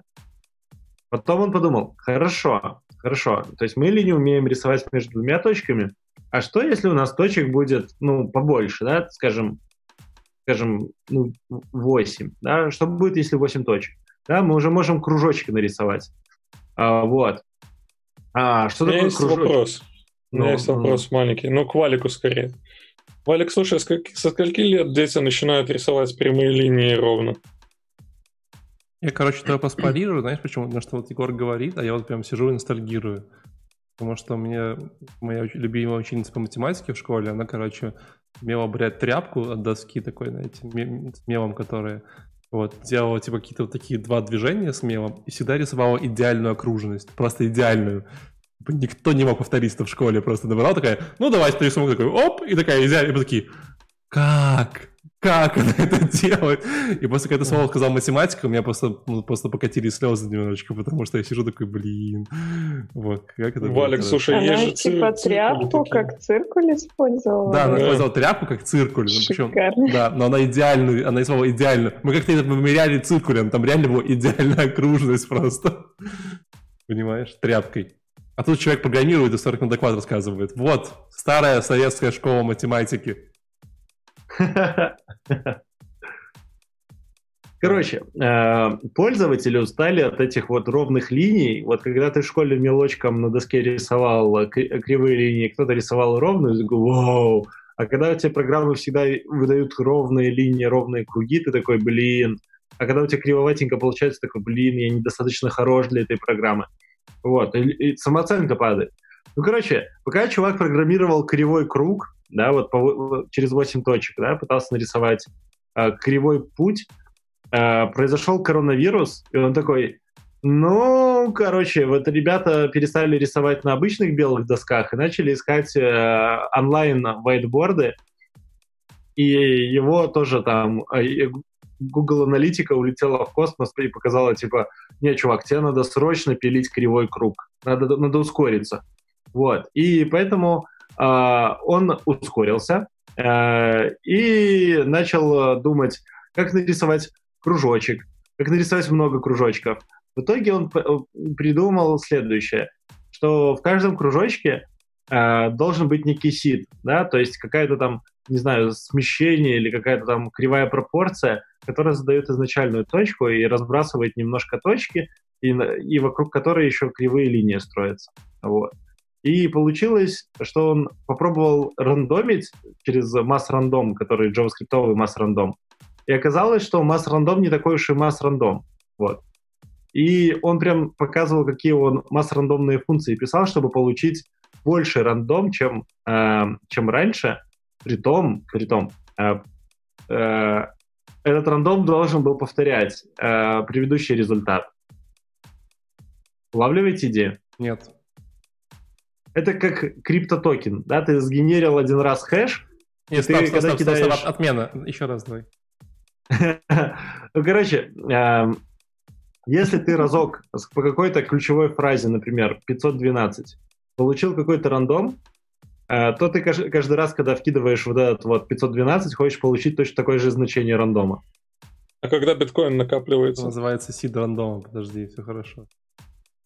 Это сид рандом, вот. Да. Короче, он написал функцию mass-random, которая использует seed. В JavaScript, которая позволила а, ему подожди, сделать... А, а там такого не было в JavaScript, да? Не, в JavaScript такого нету, чтобы с сида прям стартануть. Не, ну, ну, come on, это не В любом языке программирования есть такая, в любом. Алина, а можно вопрос, пока Егор, Егор ну, отдыхает э, от э, кружочков? Э, ты же у нас специалист по, по человеческому поведению. Давай. Мне нужен, диаг... мне, мне нужен диагноз, смотри. Вот люди, когда в жизни рисуют на вайтбордах, они обычно такие, нарисовали кружочек, такие, ну, вроде ровненький, да, хорошо. Ну, вроде в этот раз не такой сильно кривой, нормально. А тут, типа, люди наоборот, они, типа, такие, э, в офлайн, ну, типа, в онлайн очень, очень, очень ровные кружочки получаются, нам нужно кривоватенькие делать. Это клиника или нет? Знаешь, я думаю, это тоже, тоже что-то про перфекционизм, но такой, э, как, когда твоя перфектность заключается в том, чтобы изобразить вот эту случайность кривизны, и в этом есть твой перфекционизм. Это все какие-то спектры обсессивно-компульсивного расстройства, конечно же, очевидно. Что, что, чтобы, что, что за слова? Чтобы, чтобы Фрейд по этому поводу сказал. Бы всех. Да, 7 лет психоанализа каждый день. Иксанекс по утрам.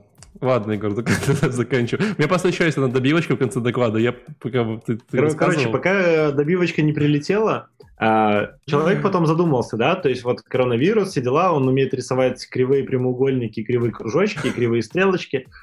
Вот. Он подумал, окей, но пользователи же не хотят, чтобы их нарисованные кривые вот эти вот диаграммки и схемки кто-то другой увидел и все такое. Ну, то есть, если вы понимаете, как работает whiteboard, э, вот этот вот Excalibur, то там не, нету регистрации, ты просто рисуешь контент, а потом шеришься им.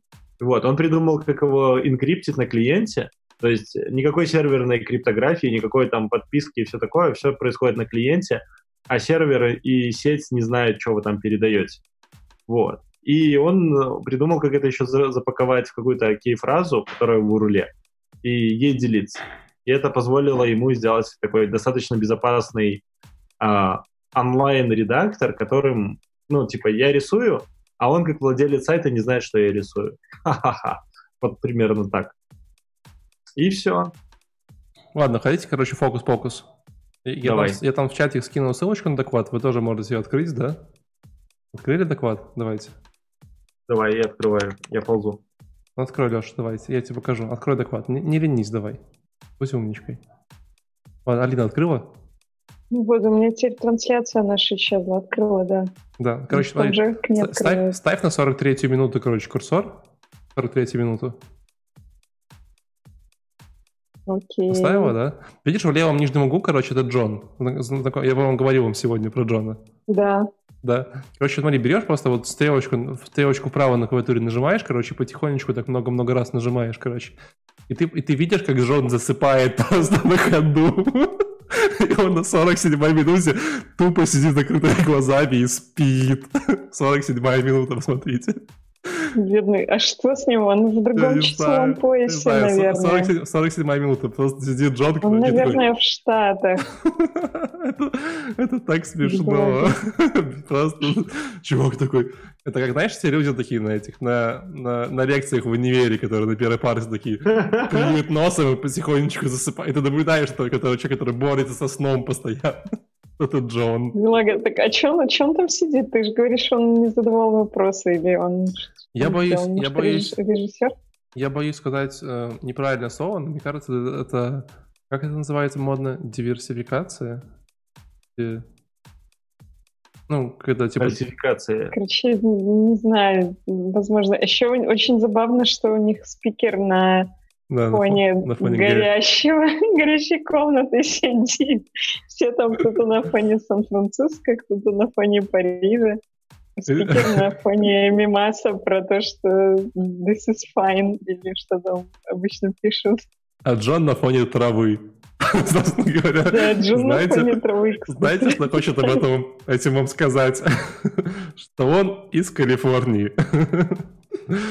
Ладно, Алина. И забавного, кстати, вот этим продуктом Excalibur, э, я посмотрел, ну, многие докладчики, кстати, про- пользовались и вставляли к себе в доклады вот какие-то там диаграммки, схемы и прочее.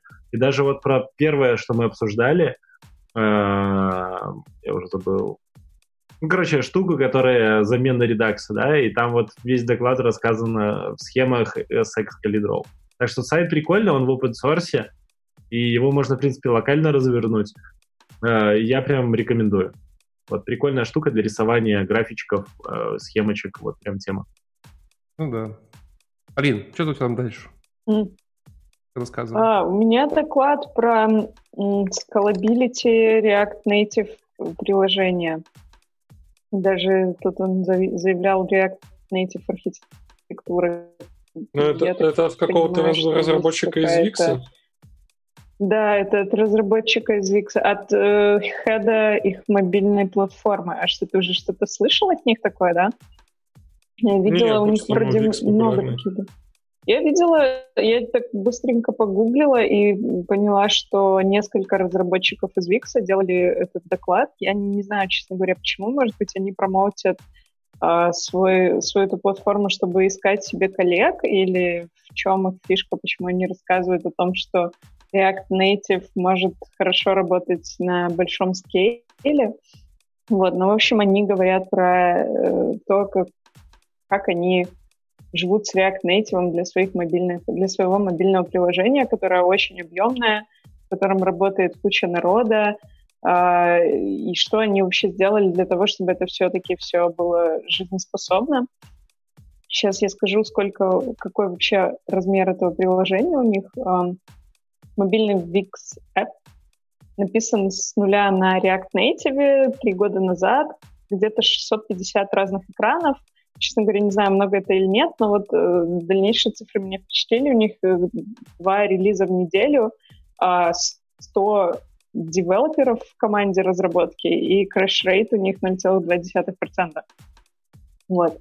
Um, в какой-то момент, э, в общем, Идея в том, что э, изначально, когда ты садишься, у тебя там четыре разработчика, вам нужно напилить какой-то веб, э, не веб, а, простите, а mobile app на React Native, то вам вообще все классно. У вас там вас мало, у вас маленькая кодовая база, и их проблем существует. А вот когда вы уже выросли до 100 человек, тут у вас начинаются всевозможные вообще траблы. А, и он перечислял чем проблема? Проблема в том, что а, нет ownership, в том, что очень огромные, получается, билды, все там ломают код друг друга, а, все это невозможно апдейтить, невозможно протестировать, потому что environment тестовый environment на проде очень разные. А, все работают в одном репозитории и друг другу мешают. И, в общем, они решили, что как-то надо с этим побороться. Вот. Валик, ты что сказать хотел? Нет? Я, я, почему, я когда говоришь, ломают код друг друга, я сразу придумал, знаете, типа, помните, это был мимас, не мимас, а видос про «ломай меня полностью», вот это, типа, «ломай меня полностью». И я подумал, что было прикольно бы, когда у тебя тесты падают, короче, на проекте, типа, вот это аудио, аудио проигрывать этого видоса, знаешь, ты такой, запускаешь тесты, идешь, короче, там, типа, там тусоваться, они там минутку прогоняются, и ты такой, типа, ломай меня полностью. Такой, блин, тесты опять сломались. И все. Надо запилить такое. Вообще было бы классно, если бы у вас один проект, чтобы, типа, если в мастер ветки на продакшене тесты падают, когда кто-то мержит нее, то у вас на офисе в колонках это звучало, короче. На максимальную громкость. Тоже очень неплохо. Валик, так как из, из всех нас офис свой есть только у тебя, я, кажется, знаю, с кого мы начнем имплементацию. Ну, вот. да. А есть вообще у кого-нибудь опыт э, работы с React Native? Давайте чего-нибудь из жизни, потому что чувак, он, ну, я как бы небольшой специалист по распиливанию больших э, странных прилаг на микросервисы, но мне кажется, что доклад такой конвенциональный. Э, как вообще попилить бизнес-логику, разделить на бизнес-логику и, собственно, какие-то протоколы общения между частями приложения, как там потом все это должно между собой коммуницировать. Ну, это скучноватый доклад, но, может, если есть вот Валик говорит, есть у тебя опыт разработки на React Native, давай какого-нибудь места, что там вообще в этом React Native, реалистично ли на нем делать Короче, большие взрослые у меня проекты? нет опыта, но я Ой. могу немножко поддержать разговор. Uh, ну, я делал маленькую фигню на React Native, и могу тебе сказать так — если ты делаешь по шаблону, вот у тебя есть рамочка, да, то есть ты делаешь максимально стандартное приложение, типа калькулятор, там, не знаю, показать э, что-то в виде твиттера, да, просто какую-то ленту чего-то с переходиками, там, с настроечками, формочки стандартные. Вот. У тебя никаких проблем нет. Все, что тебе надо знать, что есть такая штука, называется Expo. Вот, ты ее ставишь и через нее все разрабатываешь. Про нее Ну, по сути, как Угу. У меня наклад про экспо. Я брал специально. Да, это как будто типа IDE-шка, которая немножко подсинхронизирует. Все. Мгм.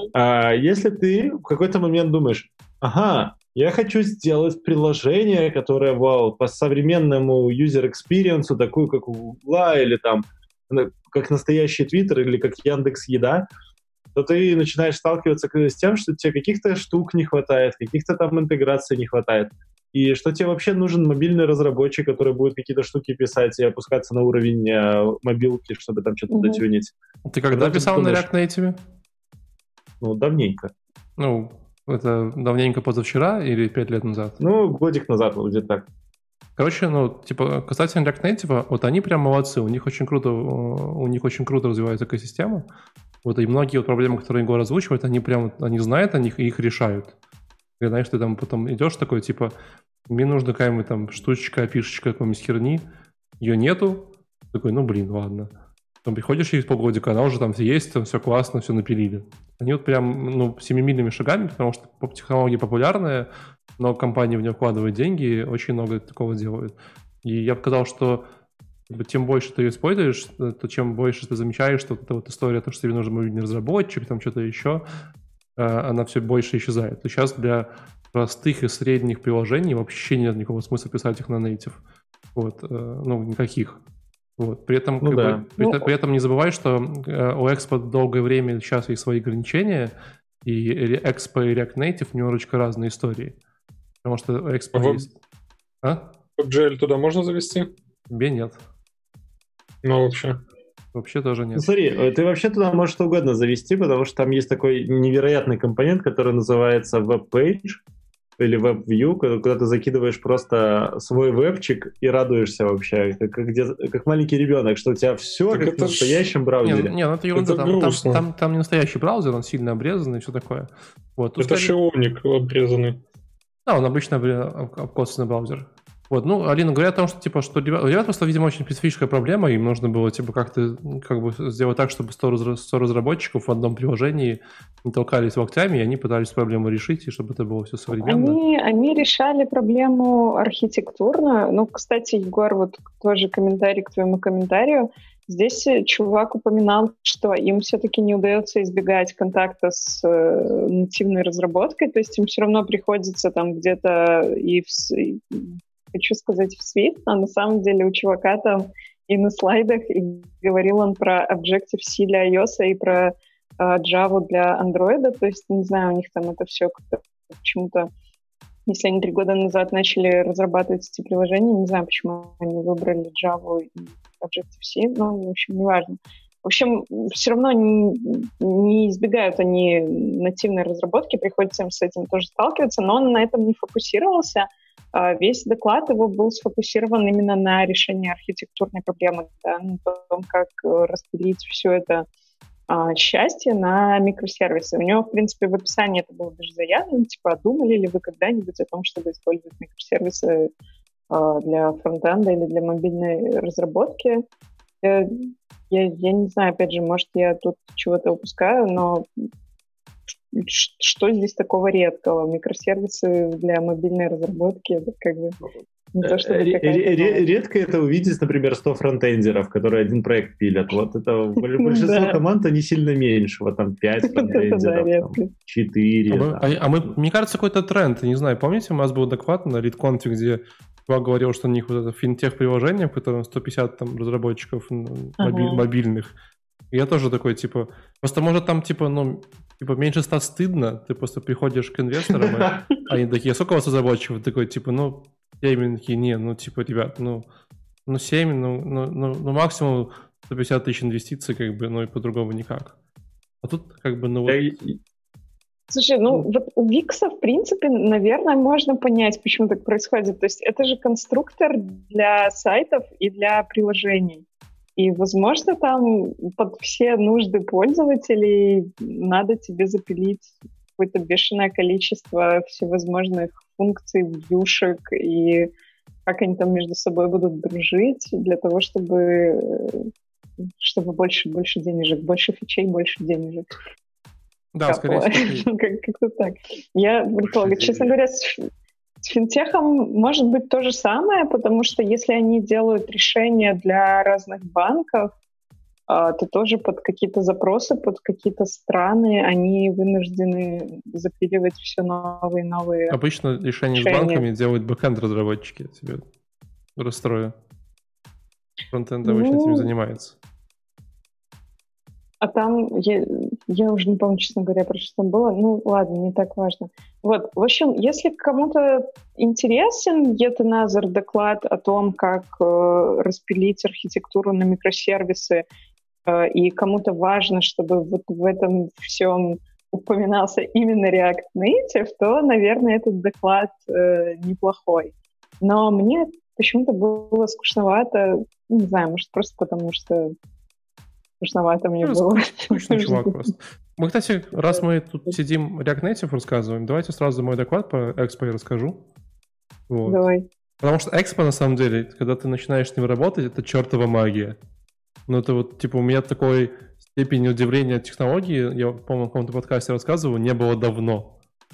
Это такой, типа, ну, вот именно с точки зрения того самого developer experience, который там появился недавно на горизонте, все такие, типа, вот это классно. Экспо прям охеренный. То есть, знаешь, когда ты там делаешь мобильное приложение, там супер геморрой, типа ты там создал мобильное приложение, какие-то там настройки, сертификаты, потом тебя назарить его куда-то в тест-флайт, там сидел, страдал. Вот. В Экспо ты такой, типа, Экспо, залить его в Apple Store. Он говорит, типа, дай-ка мне свой пароль или аккаунт, такой, держи, я создал эти сертификаты, все залилось, готово. Ты такой, класс. Вот там прям так вот, да. Все, пока я пошла делать мобильное приложение. Короче, там, уходим в мобильную там, там прям разработка, чтобы, чтобы, чтобы понимать, как эта разработка выглядит, это локальная. То есть у тебя есть телефон, локаль, вот свой, которым ты разрабатываешь приложение. Вот, ты там говоришь Expo Start, они, ты ставишь специальное приложение Expo на телефон с Apple Store, вот, э, ты там нажим, открываешь его, они говорят, покажи нам QR-код. Ты наводишь на экран в консоли QR-код, сканируешь его, они открывают SAS туннель тебе на, на телефон, и ты просто вот типа то, что вот локально видишь, разрабатываешь, ты сразу видишь на телефоне своем локальном. Ты прям меняешь компонентики, все делаешь, сразу у тебя телефончик обновляется, загружает новые бандлы и показывает, как это все работает. Такой, вау, ну типа офигенно, очень круто. Вот, но, короче, там есть тоже у них свои нюансы, я не буду про них сейчас подробно поговорить, не так много времени у нас осталось. Вот, э, в чем прикол?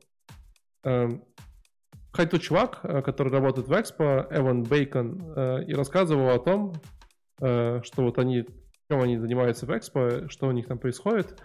По факту есть три штуки, да? Две первых достаточно хорошие. Первая это Expo Eject. Это такая возможность в Экспо. Я раньше приложение создавал, там было типа приложение, код, там были папочка типа iOS, папочка Android, папочка там и потом, типа, потом компилировал, то складывал их, оттуда запускал, вот они сказали, типа, как бы, если вам не нужен какой-то нативный код, который ваши там мобильные разработчики написали, вам эти папочки не нужны, поэтому, типа, там, вот мы их сейчас не создаем, и как бы все работает без этого. Такой, ну окей. Во-вторых, они сделали Create Expo App, который, типа, как и React App, только Expo App, ну, тоже прикольно, классно, да? Вот. Но что самое поразительное и тупое, что меня удивило, то, что они начали делать Expo, угадайте для чего? Смотрите, есть Expo для iOS, есть Expo для Android. Чего не хватает для машин? Windows Phone, конечно. Для Windows Phone. Вот вы не правы, для веба. А, и ты такой, что? Наводишь QR-код на сайт и получаешь сайт на мобильном телефоне. Нет, ты открываешь Короче, это очень странно. Я вообще не понимаю, зачем.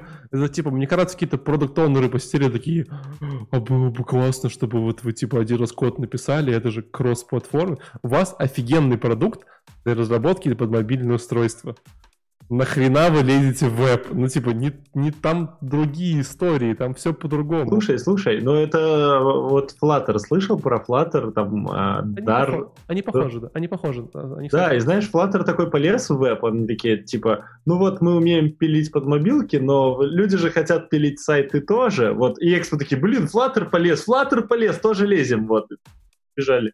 Ну и самое прикольное, да, то есть, во-первых, э, как бы, ну, какие следствия из этого херни? Следствие номер один. Ну, теперь ты пишешь один код, и он сразу в iOS, в Android и в вебе. Понятно, да? Идея. Вот. Тест номер один. В вебе неожиданно все по-другому работает. Да, если раньше ты в iOS писал, типа, там, знаешь, тут у меня текст, тут у меня что-нибудь, в вебе, оказывается, нужно говорить, что это футер, это хидер, а это типа боди, а это типа какие-то там артикл. И они такие, ну мы вот подумали и добавили, что у нас теперь вот типа будут не компонента текст, а компонента h1.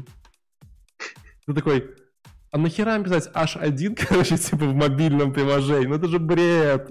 Вот, ну, ну это реально бред. Валик, они что, все сломали, что ли, по итогу? Они сломали мобильную Они- разработку. Они добавили там всяких штук, которые можно не добавлять.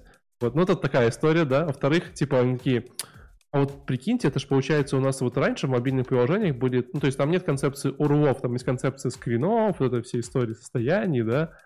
А в вебе же у нас урлы теперь. Типа, А что делать-то будем? Они такие, и мы тут, короче, напилили, напилили урлов, урлов, там прям разных. Такой, ребят, ну нахера?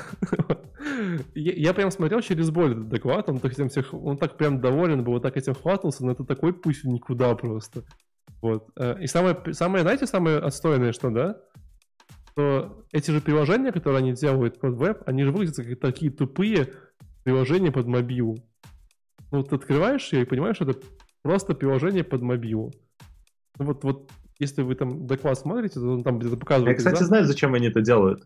Зачем? Это же прогрессивные приложения PW- PWA, которые ты можешь типа ссылочки не надо ставить с App Store, ты такой просто ссылочку с Фейсбука кинул, пользователь закачал, там сразу попользовался, потом скачал. Ну, Верно, они говорили про PWA э, технически, да, здесь. Но будем честны, давайте там, положа руку на сердце, да, PWA не работает для iOS, почти совсем. Тут Да, они не примерно, работают. примерно половину мира мы потеряли только что, да.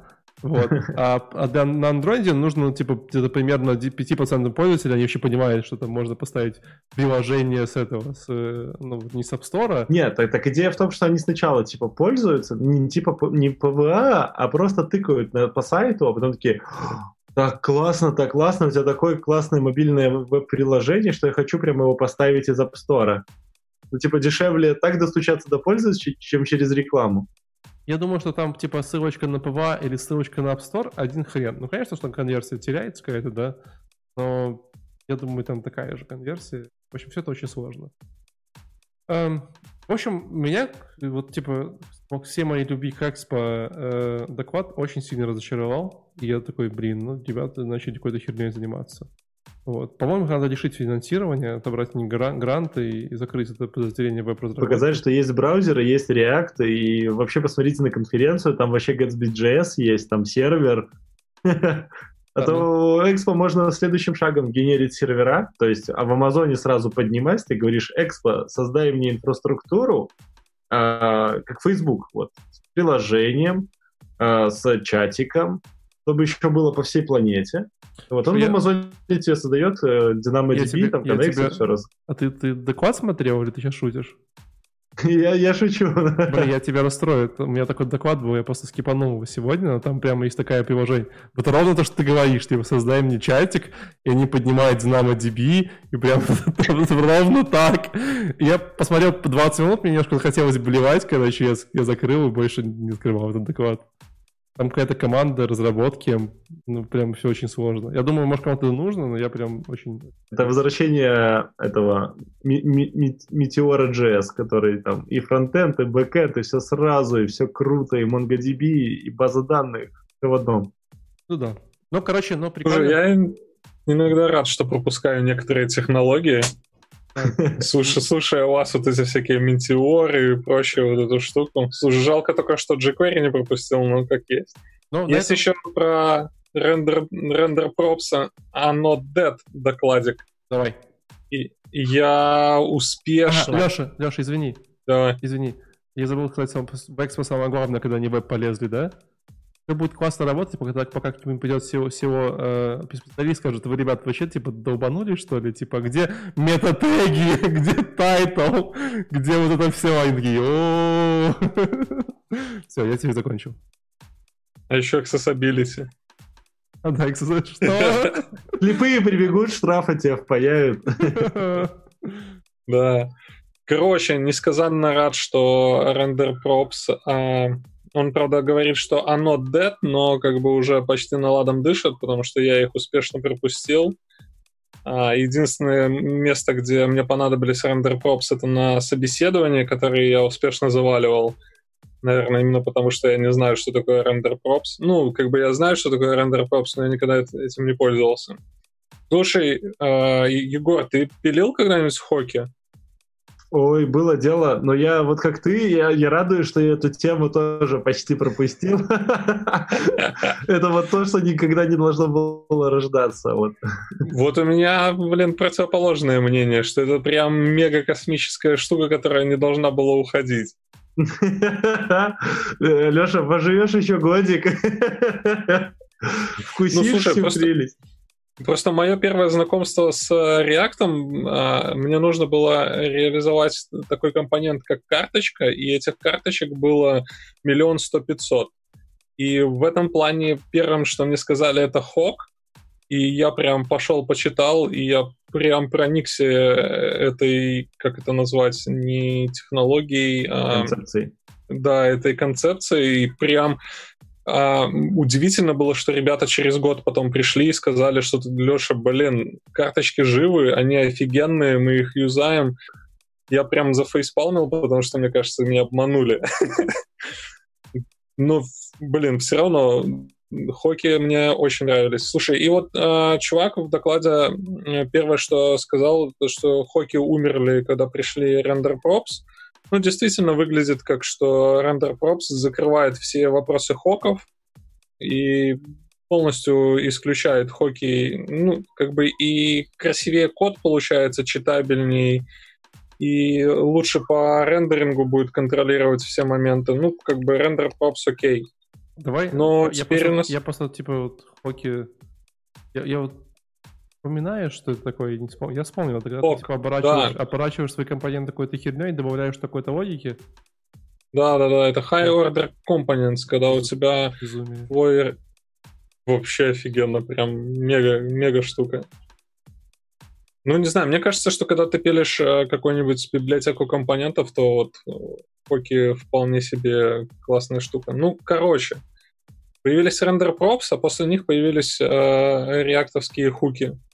И суть этого доклада была в том, что ну, вот он постепенно рассказывал эту историю и показывал, если вы не знаете, что такое хок или как он выглядит, если вы не знаете, как работают рендер-пропсы, если вы, знаете, вы не знаете, как э, хуки помогли React в плане вот этих абстракций над компонентами, вот этот доклад топчик. То есть чувак прям рассказал how-to. То есть это вот, э, ну, как бы этот доклад не должно быть на конференции, потому что это реально а, какая-нибудь должна быть статья или какой-нибудь просто видосик где-то потерянный на Ютубе. Но как бы если вам интересна эта тема, добро пожаловать.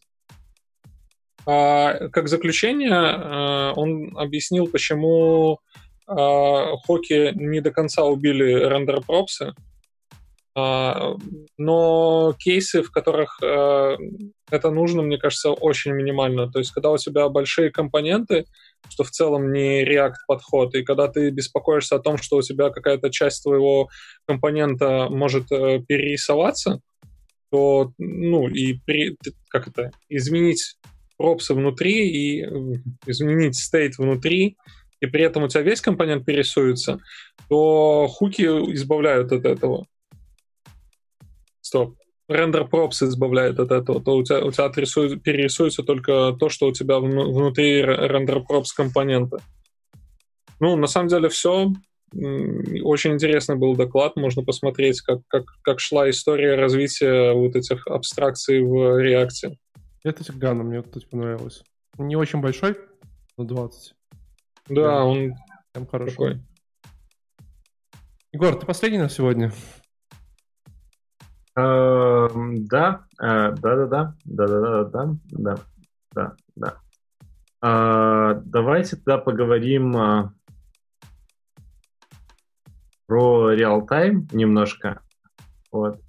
На самом деле, один из самых скучных докладов, которые я когда-либо Все, заканчивай. Знаешь почему? Знаешь почему? Почему? Потому что наконец-таки вернулся GraphQL к нам в топике, и мы наконец-таки снова обсуждаем доклад, в котором есть слово GraphQL.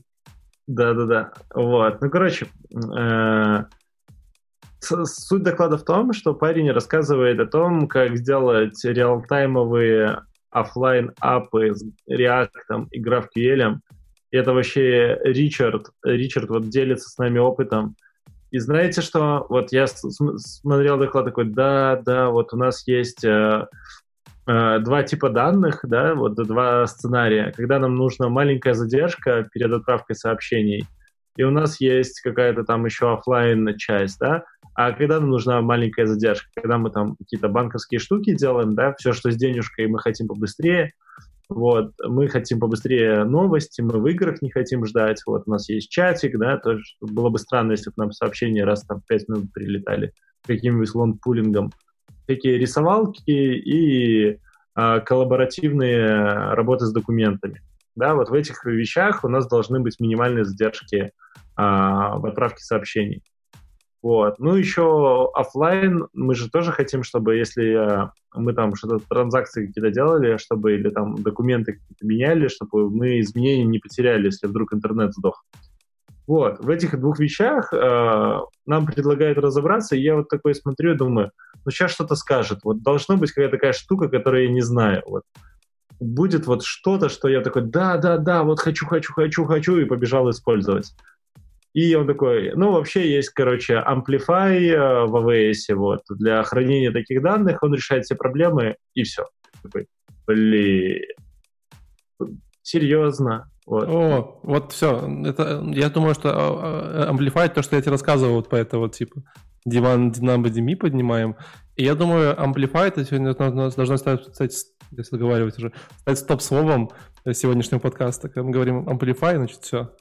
Типа, да, я думаю, это такое стоп-слово, и лучше давайте закончим, потому что дальше могут пойти версии, и изменения и все такое, и это, это блин, это такая боль.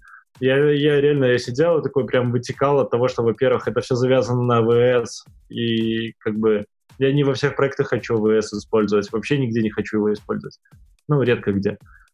И все так завязано. И такой, а как же там просто рассказать подходы, принципы и все такое? А ну нет, не в этом докладе. Так что а, Зусим все. Знаете, самое что интересно, что пока мы тут сидели, мне написала Даша, говорит, ребята, а что вы задеваете React Европа, если же есть React Амстердам, и мы все доклады уже выложили? Поэтому нам, воу, походу, воу. нам походу предстоит... Вот поэтому, вот поэтому React Амстердам круче. Видишь, там просто Даша всем пишет, и поэтому... А что за Даша? Почему она мне не, не пишет? Отвечает. Ну, поэтому... А, не все что... Даши пишут только тебе, Егор, видишь? Некоторые пишут Валику. Потому что ты полковник. Короче, есть э, несколько проблем, которые надо решать, когда вы делаете что-то реалтаймовское, да? То есть, во-первых... Э, стоп, амплифай. Все, хватит.